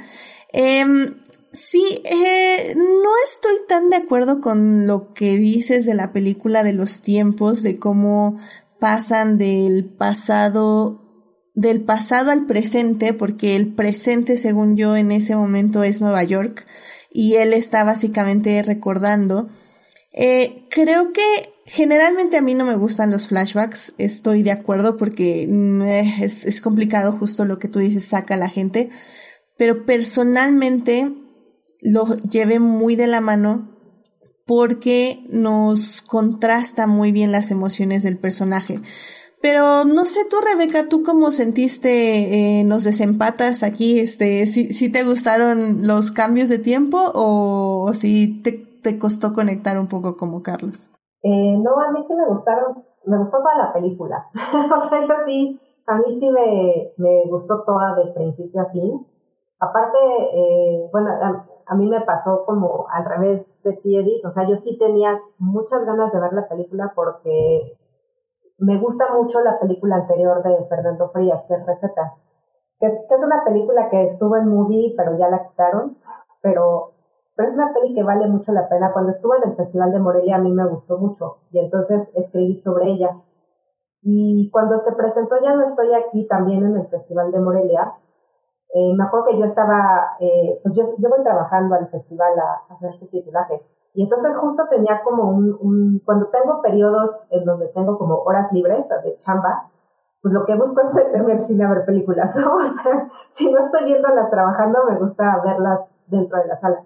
Y entonces me acuerdo que un día, así estaba yo en la casa, pues un poco perdiendo el tiempo porque tenía tiempo libre, y vi que iban a pasar la película de Ripstein, también la última. Entonces, pues pregunté así en Twitter de, oigan, ¿alguien tiene que le sobre un boleto para la peli de Ripstein? Porque pues ya en esa hora ya no había boletos para nada. Y entonces me contesta Fernando Frías, que además nos seguimos en Twitter, y me dice, mejor vente a ver mi película. Y le dije, va, ¿no? voy, o sea, desde luego. Y entonces nos quedamos de ver en el cine, me di un boleto para ver Ya no estoy aquí, que era a la misma hora de la de Ripstein. O sea, realmente eran esas dos opciones, ¿no? Y entonces me da el boleto para ver la peli y le entré a ver en la sala esta gigantesca donde pues, además se presentan las, las premieres y además estaban, ya sabes, estaba él, estaban los actores, estaba, o sea, de esas este, funciones en donde son muy emotivas porque está todo el mundo. Y entonces acabó y a mí me gustó muchísimo, o sea, porque aparte, pues como yo sí, me gustaba su película anterior y esta me gustó todavía más. Y entonces fue bien padre, pues al final pues pasaron los chicos al frente, todo el mundo aplaudiéndoles, o sea, fue así como una, un momento súper, súper emotivo. Al final de la película yo me acerqué a Fernanda a decirle que me había gustado mucho, que además había encontrado eh, como vasos comunicantes entre esta y, Receta, porque Receta es una comedia romántica entre un chico mexicano y una chica serbia, me parece, que ya habla español pero no habla muy bien, y entonces tratan de encontrar eh, pues coincidencias a partir del inglés, que es el idioma en, el que ambos se entienden, porque pues, ella no habla español y él no habla serbio, desde luego. Y entonces hay, hay como, como el, tratar de establecer una relación a partir, o, con alguien que no habla tu idioma. Y entonces, como esto también existe Ya no estoy aquí, no porque eso se lo dije a Fernando, que me parece una cosa muy padre, porque además pues como, como yo trabajo con esta cosa de los idiomas, este, pues ese, ese tipo de temas me encantan. Y toda esta parte que, que mencionaba Carlos así, bueno, a mí no me, no me causó conflicto como que este, sí, sí pude pues más o menos identificar estos cambios en el tiempo, esta, esta forma de narrar entre que va al presente y, bueno, está en el presente y se regresa al pasado y todo eso, este, me gusta, o sea, me gusta, creo que complejiza el, el relato y, y, lo hace, lo hace todavía más interesante. Y creo que Daniel también como protagonista está increíble. Eh, a mí también, no, no soy fan de la música, pero la verdad es que termina la película y te dan ganas de ir a bailar esa música. O sea, sí, o sea, tiene algo como muy increíble porque creo que la manera en en cómo retrata esta, esta cultura de, de, estos chicos este, cholombianos, ¿no? En, en, Monterrey, en Nuevo León. Está muy padre, o sea, me gusta que es como un retrato muy sincero y muy, muy cercano y, como amoroso, ¿no? O sea, porque en ningún momento tiene como esta, como esta visión ni paternalista, ni, ni, ni como de burla, ni como de como regañona, o sea, para nada. Es, es también como ponerse del lado de los chavos y de esta situación tan, tan gacha que es como la película que hablamos anteriormente, que están inmersos en esta violencia derivada del narcotráfico, ¿no? Así iban a decir otra vez así el tema. Pero lo que es padre de estas dos películas es que a pesar de que están dentro de esta misma este mismo eje o gran eje temático, ¿no? Que la rige, que es esta cuestión como de la violencia derivada del narco, son dos películas muy diferentes. Y entonces eso también me gusta, que también comprueba el hecho de que aunque la película puedas decir que aborda la violencia del narco, no necesariamente tiene que ser la misma película. O sea, y, y como prueba están estas dos, estas dos cintas de las que estamos hablando ahorita. Y ya no estoy aquí también, pues te deja una sensación pues de, desasosiego, porque pues así es la realidad, es triste, pero también te deja como un poco con el corazón bailando, ¿no? Con toda la música. Entonces, no sé, es también como, como una, una película que te hace sentir bien y te hace sentir mal al mismo tiempo. O sea, tiene, como una sensación agridulce. Y esa misma sensación tenía receta, nada más que obviamente en receta el ambiente es completamente diferente. Allá es 100% una comedia romántica, o sea, ya los, los dos chicos no tienen nada que los perturbe excepto el, pues estos dilemas amorosos. Y aquí sí, ¿no? Aquí sí Daniel es víctima de su entorno. Y, pero no sé, o sea, me gusta también que haya estos chispazos de, como de, como un respiro, que son estos momentos en que Daniel está con la chica estadounidense, ¿no? Que es esta chica de origen chino. No me acuerdo si era chino o japonés. me, estoy viendo bien racista.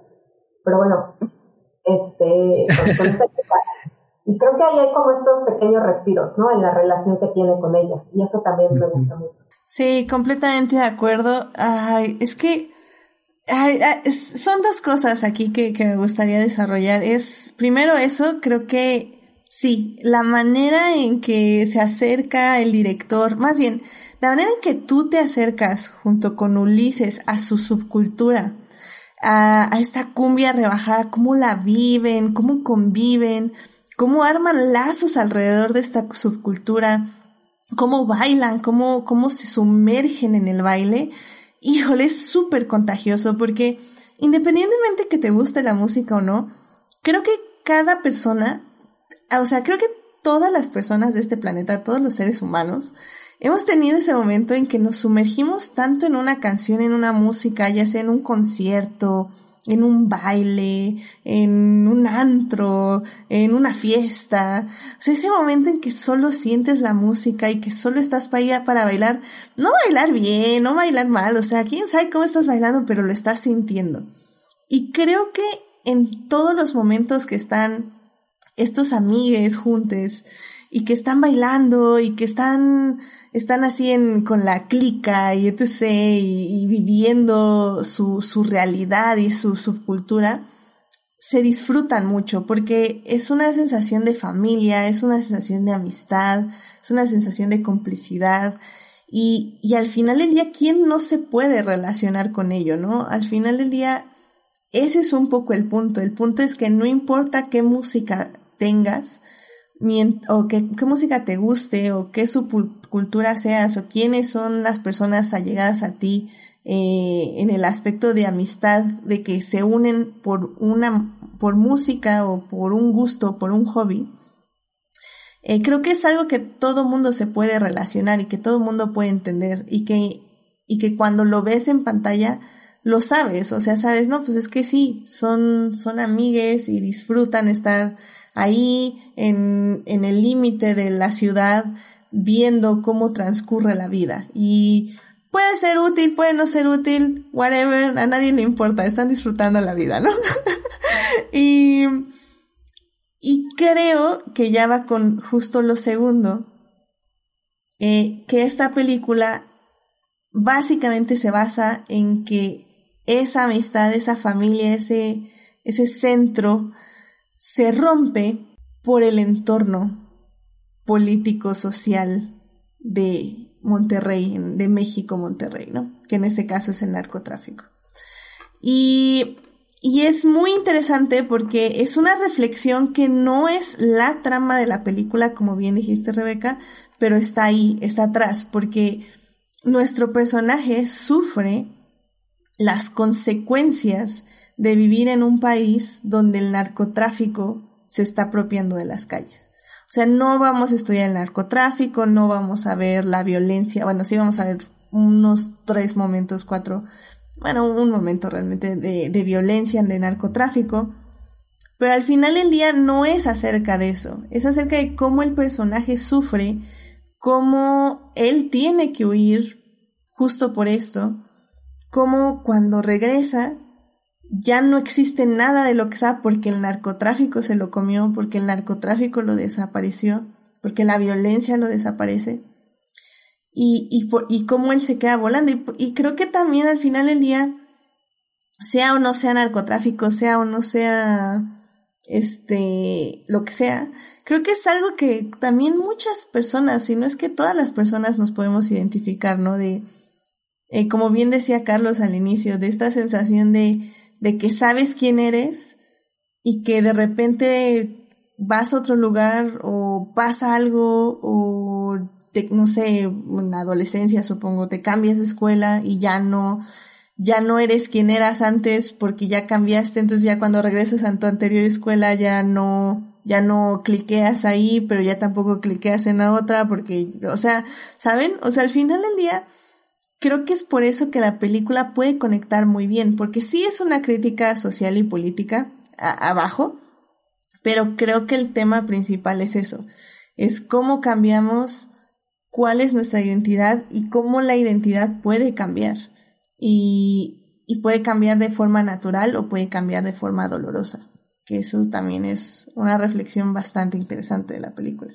Fíjate que yo creo que Fernando es, es, es Fernando, ¿verdad? Fernando Frías, sí. Este, creo que eh, comparando un poquito las dos películas, ¿no? Eh, Fernando es un poquito más directo, creo yo, en su, en su discurso hacia, digamos, el sistema. Comparando un poquito las dos películas, Fernando es un poquito quizá más directo que, que Fernanda. Este, con su crítica hacia el sistema. Eh, y en ese sentido, fíjate que creo que ambas hacen muy buena mancuerna, eh, eh, como para verlas juntas. y como que él sí toda, él, él sí busca todavía hacer esa crítica que se hace mucho en este, cuando el cine mexicano maneja esta temática, mientras que creo que Fernanda como que ya no quiere hacer ese, ese mismo ataque porque ya se ha hecho y busca más bien la reflexión, ¿no? Llevar la reflexión ya hacia otro campo. Pero, pero sí creo que impresiona mucho cómo ese, el narco se va apoderando de, de la ciudad eh, de, de, una forma muy pequeña que nos lo muestra. Ese momento de violencia que mencionaste a mí me gustó muchísimo, me pareció muy bien ejecutado, eh, impresiona mucho y al mismo tiempo está hecho como con hasta cierta elegancia, ¿no? Eh, creo que también eso tiene, le da mucho mérito a él como director. Ambos tienen méritos excelentes como directores, creo yo, para una sensibilidad distinta para manejar la violencia, sobre todo en, con, para con una audiencia que pues ya, pues sí, ya estamos acostumbrados a la violencia tristemente, pero al mismo tiempo no queremos seguir viendo eh, pues la violencia que estamos viendo todos los días de la misma forma, ¿no? No queremos ver, o sea, no queremos que nos pongan una imagen del gráfico, ¿no? En, en la pantalla. Sí, completamente de acuerdo. Y, y pues, ¿qué pasó, Carlos? Pues por eso están juntas las películas en este podcast, porque yo sabía que iban de la mano, pues óyeme, no, no Es que es el lunes, es lunes, todavía no, no carburo bien. No, y es que sí, o sea, al final del día creo que sí quería hablar de señas particulares, pero, sin señas particulares, pero justo cuando pensé que, que, otra película le haría buena mancuerna, eh, pensé en esta, una sí, como dije, porque me gustó mucho, pero dos por eso, por justamente lo que dices, porque al final del día las dos películas en ciertos puntos se sienten como documentales, pero también en ciertos puntos, si no es que en toda la película, sentimos que estamos acompañando al personaje en un universo, o sea, si no viviéramos en México, yo creo que nuestra reseña sería como, wow, qué buen universo construido alrededor de los personajes, ¿no? O sea, como que todo está girando en torno a ellos y ellos solo viven en ese universo. Y creo que eso es lo que se siente, porque a veces, eh, y creo que lo, lo, repito porque siento que lo dije en la, anterior parte, eh, a veces las películas de narcos y de violencia sientes que nada más estás viendo la violencia y los narcos y es como, o sea, ya nada más que estoy esperando a que me descuarticen a alguien.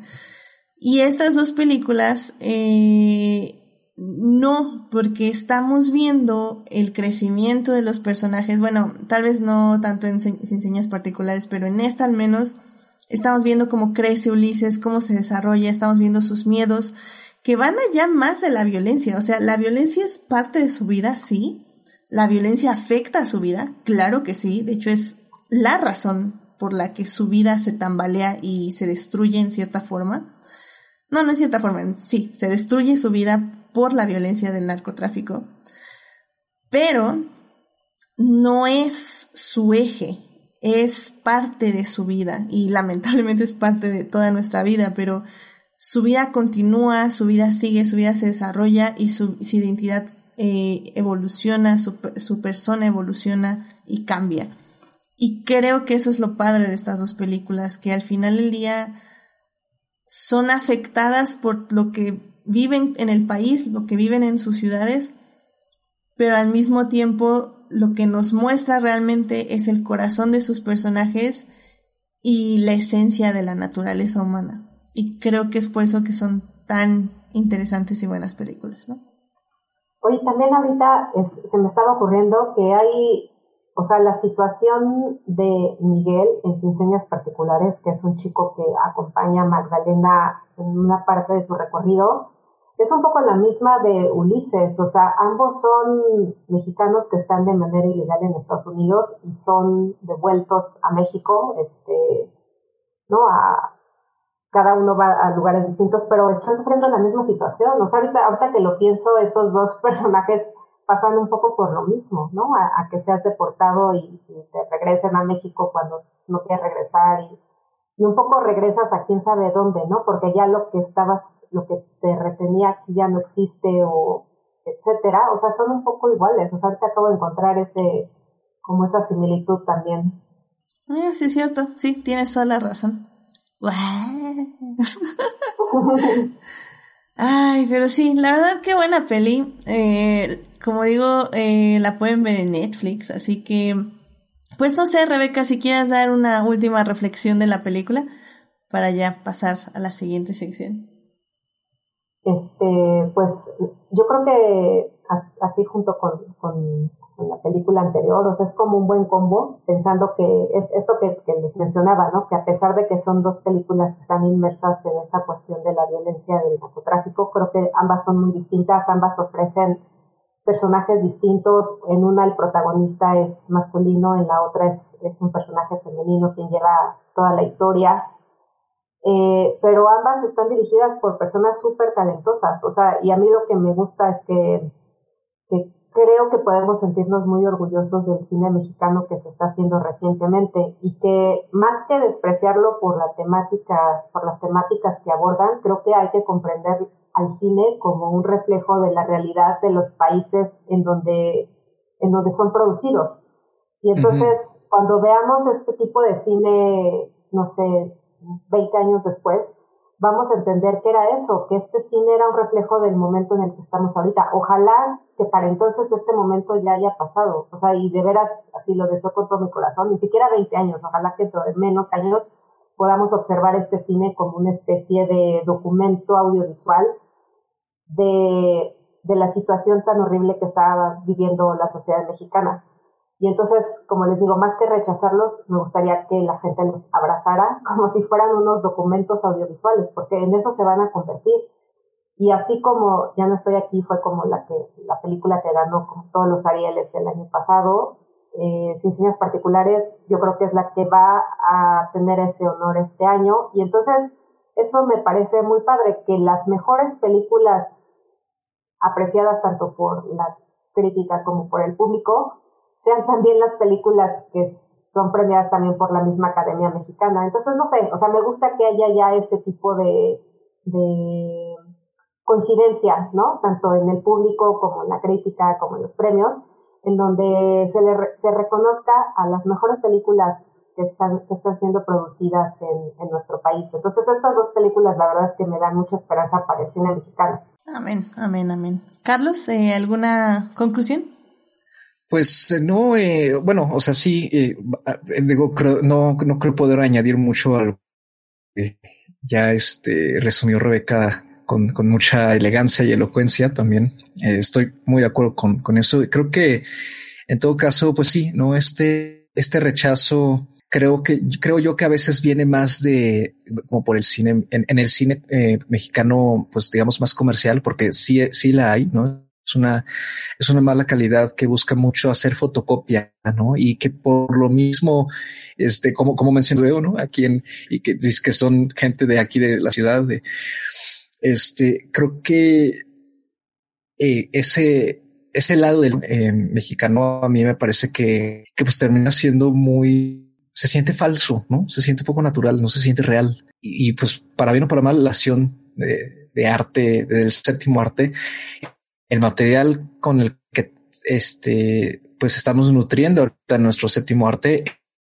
es, esta situación, ¿no? Y, y nos ha dado cosas muy buenas, también nos ha dado cosas vergonzosas, no lo dudo, ¿no? O cosas trabajadas con menos sensibilidad, pero, pero nos ha dado cosas muy buenas y creo que hay que quitarnos esa etiqueta de que el cine mexicano, el cine mexicano que realmente busca reflejar qué vivimos, qué sufrimos, por qué estamos pasando, quiénes somos, ¿no? Finalmente también todo esto forma parte de nuestra identidad eh, colectiva entonces creo que es, es importante eh, hacer incluso esa, esa distinción. Y yo me atrevería a decir que eh, se habla mucho, ¿no? De que el cine mexicano vive como una especie, a lo mejor en términos creativos vive como un auge ahorita, pero en términos quizá de producción o de distribución, pues tambalea mucho, ¿no? Por muchas cuestiones también, ¿no? Ya sea políticas o y económicas eh, que, no, luego no recibe gente, no, no recibe audiencia, no recibe público, pero a mí me atrevo a decir que yo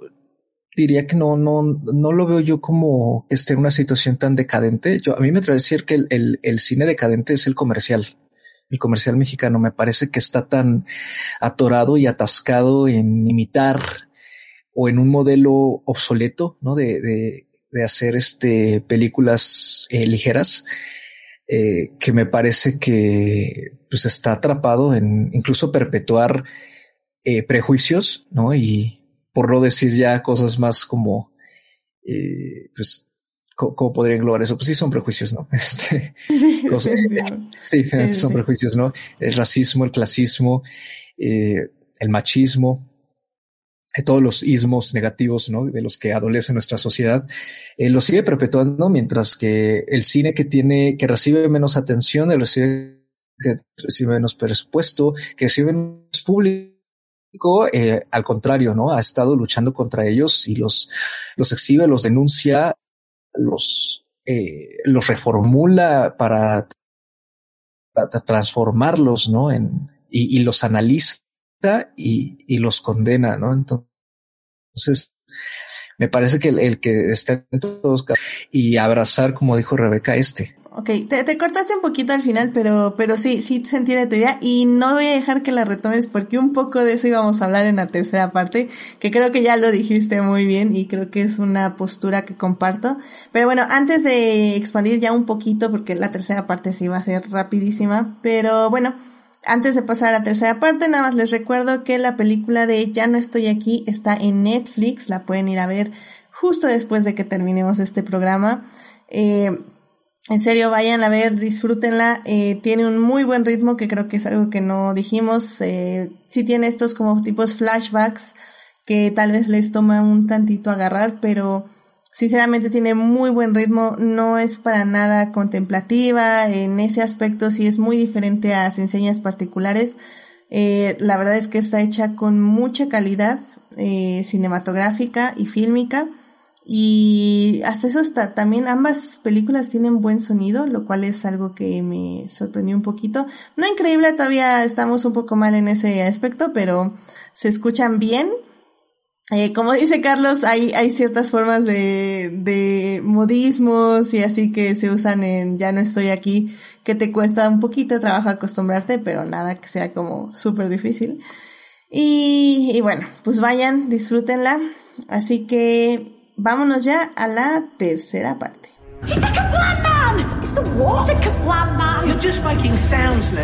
Muy bien, ya estamos aquí en la tercera parte y bueno, en la primera parte estuvimos hablando de la película Sin señas particulares y en la segunda parte estuvimos hablando de la película Ya no estoy aquí.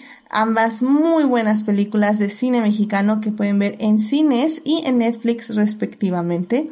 Eh, de hecho, un poco ahorita al final de la segunda parte, Carlos nos estuvo hablando un poco de su perspectiva del cine mexicano, que la verdad es que estoy muy de acuerdo contigo, Carlos. Creo que al final del día el malo cine mexicano es el comercial. Y no es que haya películas malas, eh, bueno, más bien hay un poco de todo, ¿no? Creo que la mejor manera de hacer buen cine es haciendo cine. Y como bien dice el dicho, pues se tienen que romper varios huevos para hacer un buen omelette. O lo dije todo mal, o esa era, esa era la idea que quería dar. pero, pero sí, o sea, creo que al final del día, mientras más cine mexicano haya, más películas se pueden hacer, más películas malas se pueden hacer, pero se necesitan hacer películas malas para que haya películas buenas. Y es que sobre todo de lo que adolece nuestro cine, creo yo, es que no muchos directores salen de su ópera prima. Son contadas las personas que yo conozco que llegan a hacer su segunda o tercera película, ya una tercera es como todo un logro. Y, pues lo digo, ¿no? Lo digo como alguien que trabaja haciendo cine mexicano, que hay muy, muy buenas películas, que también es algo que me gustaría que hiciéramos en esta sección, un poco que es como una una sección de recomendaciones antes de las recomendaciones, porque sí creo que vale la pena eh, checar y no solo esas temáticas que como hablamos pueden ser un poquito densas o que nos pueden recordar un poco a la realidad violenta que vivimos en el país, también hay otro tipo de temáticas, otro tipo de películas. Bien, ya lo dijiste, Carlos, este, está Leona, que a mí me encanta esa película, es de Isaac Cherem, que también es un director que la verdad estoy siguiendo muy de cerca. Yo ya vi su siguiente película, que es un documental que hizo en la pandemia. Me parece excelente en cuanto salga y ya esté festivaleando, lo voy a compartir en todas las redes para que lo vayan a ver porque me pareció muy, muy, muy interesante. Isaac ahora sí que se dedica a hablar de su realidad eh, como una persona que pertenece a la religión judía. Y Leona habla acerca de eso, es una chica que se enamora de alguien que no es judío y pues tiene que tener como este dilema acerca de irse con él y que la desprecie toda su familia o quedarse con su familia y buscar un lugar ahí.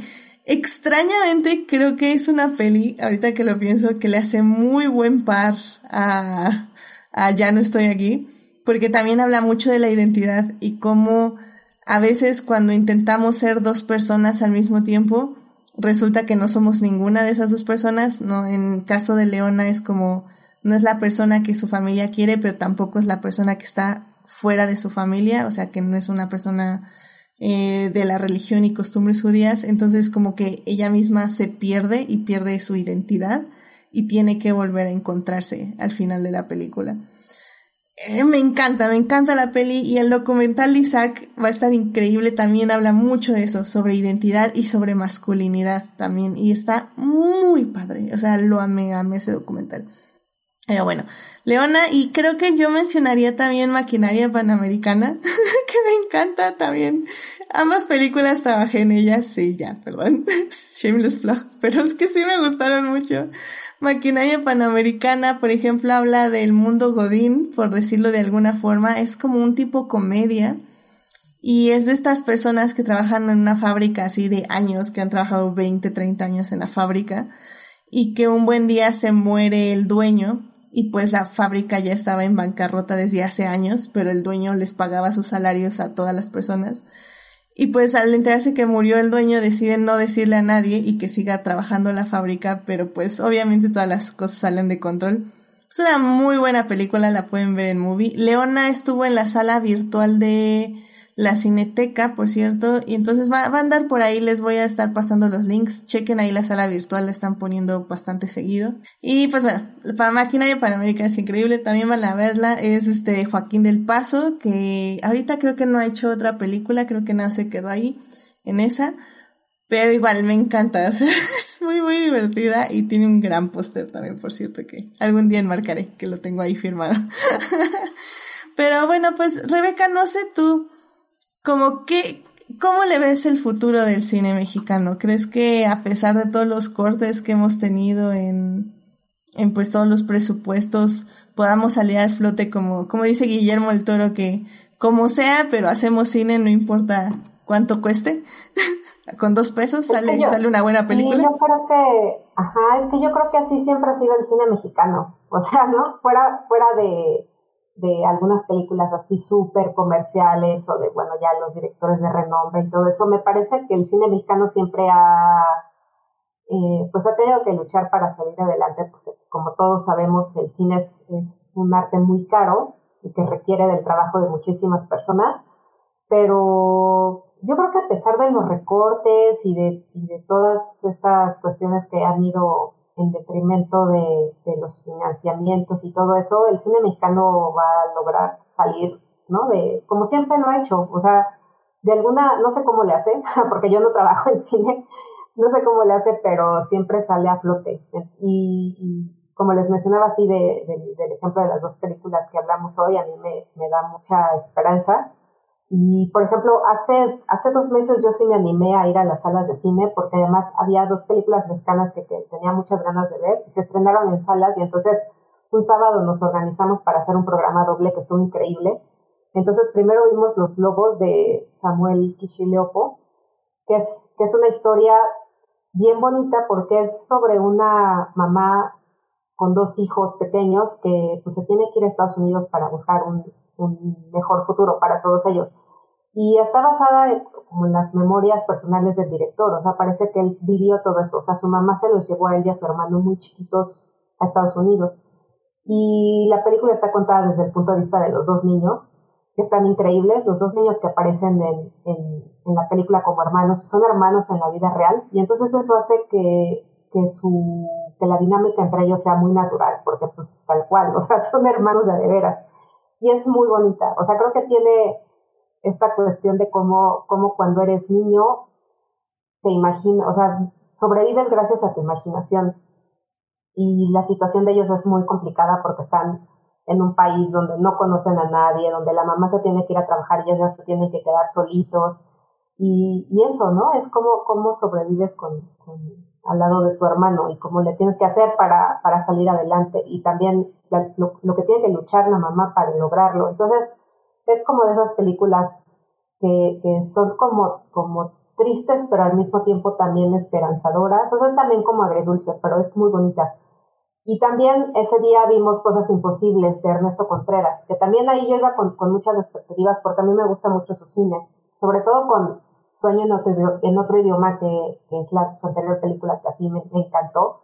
Entonces, con Cosas Imposibles iba también yo muy emocionada y también me gustó mucho. Esa sí es como feel good movie, así con todo. Y está muy padre. O sea, también empieza muy duro. Creo que el inicio es como de esos inicios, de, de uno de los inicios más duros que yo he visto recientemente, porque es sobre una mujer eh, y cómo sigue atormentada por esta figura de su esposo que, que estuvo casada mucho tiempo con él, con un hombre horrible y que la trataba horrible y ves cómo ella, a pesar de que ella no está, sí está, ¿no? Presente, porque ella no puede deshacerse literalmente de ese fantasma que le está ahí mosqueando todo el tiempo y que la sigue amargando su existencia, pero cómo las relaciones con, sobre todo con otro personaje, hace que, que esta mujer cambie y pueda empezar a ver la vida desde otro punto de vista. Entonces es muy bonita. O sea, creo que al, al, menos esas dos películas, yo me acuerdo que salí muy feliz del cine, de decir, ay, qué padre, o sea, de venir a ver dos películas mexicanas y las dos me dejaron muy contentas y las dos se ve es como una muestra de lo vivo que está el cine mexicano y de las distintas experiencias que puede brindar, ¿no? igual, o sea, aquí son dos películas muy distintas y de temáticas diferentes, pero a mí las dos me dejaron cosas muy padres. Entonces, no sé, o sea, a pesar de que, de que puede ser muy difícil económicamente eh, financiar el cine mexicano y seguramente los productores y todos se las están viendo un poco negras, por alguna por, por, ¿no? por razones que desconozco, siempre logran salir adelante. Entonces, pues, pues celebro, celebro eso y celebro que se hagan películas como estas que, hemos platicado hoy y las que les mencioné ahorita. Amén, amén a eso. De hecho, eh, Sueño en otro idioma es, también ya la vi, es una muy buena película y de hecho la pueden ver en Prime. Eh, supongo que las dos que mencionaste aún no están en plataformas, pero no dudo que pronto estén en algún lado, ¿no? Yo creo que pronto, o sea, ya festival, bueno, Los Lobos festivaleó un rato, Cosas Imposibles me parece que sí fue directamente como estreno comercial, se estrenaron hace dos meses en salas, entonces yo espero que dentro de unos cuantos meses ya podamos verla en alguna de las plataformas que, que están disponibles. Qué bueno, qué bueno. Yo me atrevería a decir eh, como con un 60% de seguridad, que quizá Los Lobos se aparezca pronto en HBO Max, porque en Estados Unidos se estrenó en HBO Max. Nice, ojalá. Ojalá porque sí oí cosas muy buenas y pues obviamente no fui a verla, eh, pero sí, sí, sí tengo curiosidad. pero ojalá y sí. Entonces, de hecho se estrenó ahí justo el año pasado por estas fechas, como por finales de julio creo, o agosto. Tiene un año allá. Pues, pues hay que esperarla eh, en, en, hay que estar al pendiente, pero ya saben, en cuanto se estrenen les avisamos, probablemente en Instagram y en Twitter, ahí es casi siempre donde pongo luego, luego donde ya se estrenaron las películas. Pues, Carlos, para cerrar esta sección, eh, ¿alguna recomendación de cine mexicano que quieras darle al público que hayas visto últimamente, que no se conozca mucho?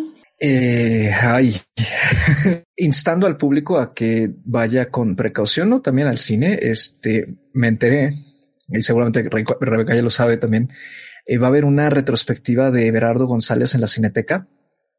Ahora a partir de este próximo viernes 13 de agosto van a exponer todos, exhibir todos sus documentales. Eh, yo he visto, creo que cuatro, la mitad más o menos. Eh, los recomiendo todos, incluso los que no he visto, los recomiendo.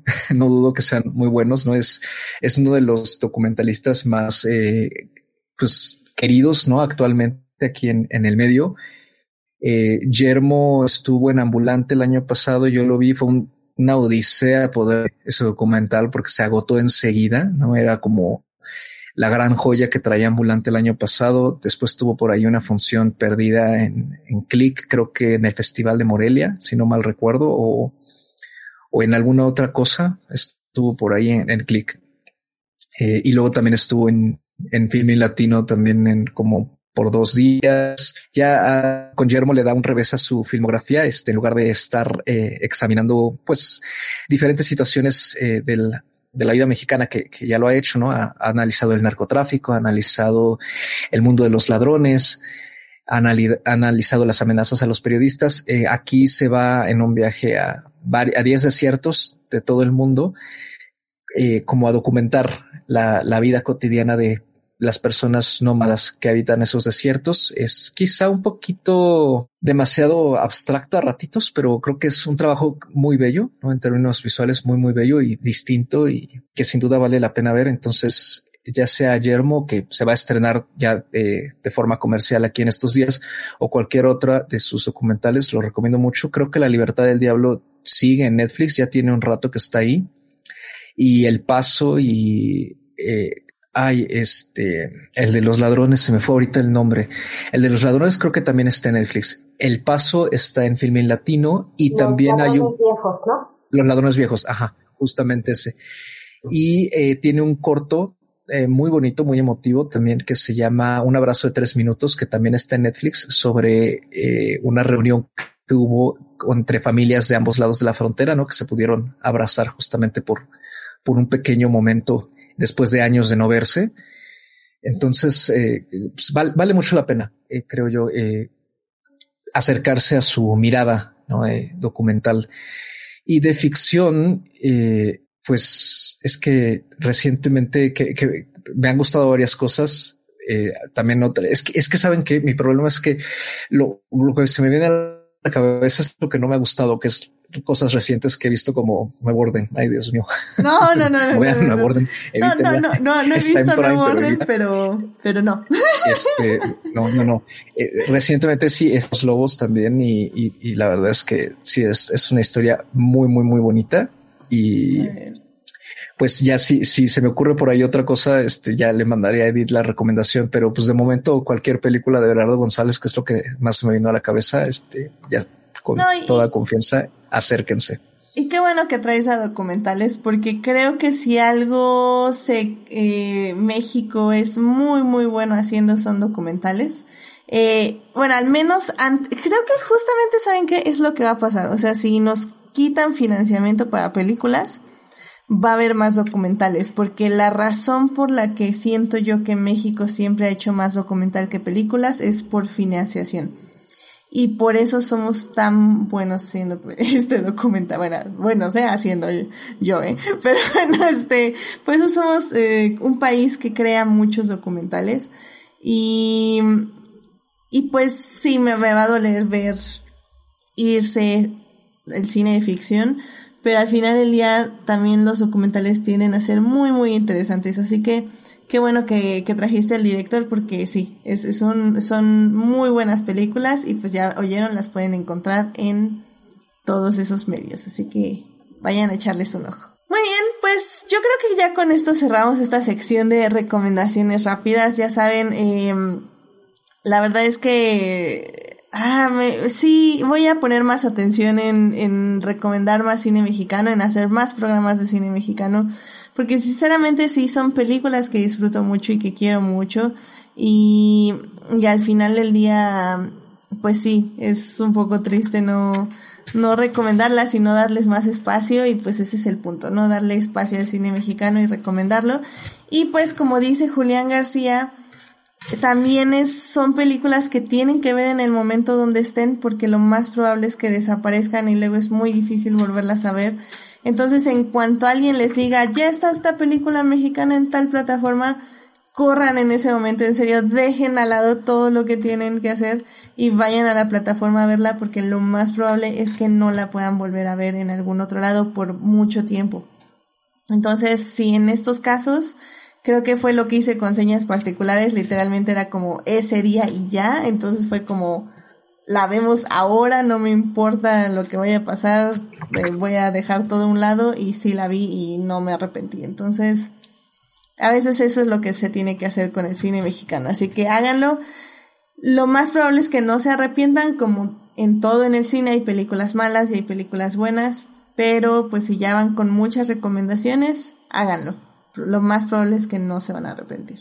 Y bueno, pues ya con eso ya terminamos este programa, eh, porque ya, ya nos alargamos. La verdad es que fue un programa muy completo, porque pues fueron las dos películas, hablamos de dos películas, dos grandes películas, y estuvo muy, muy padre.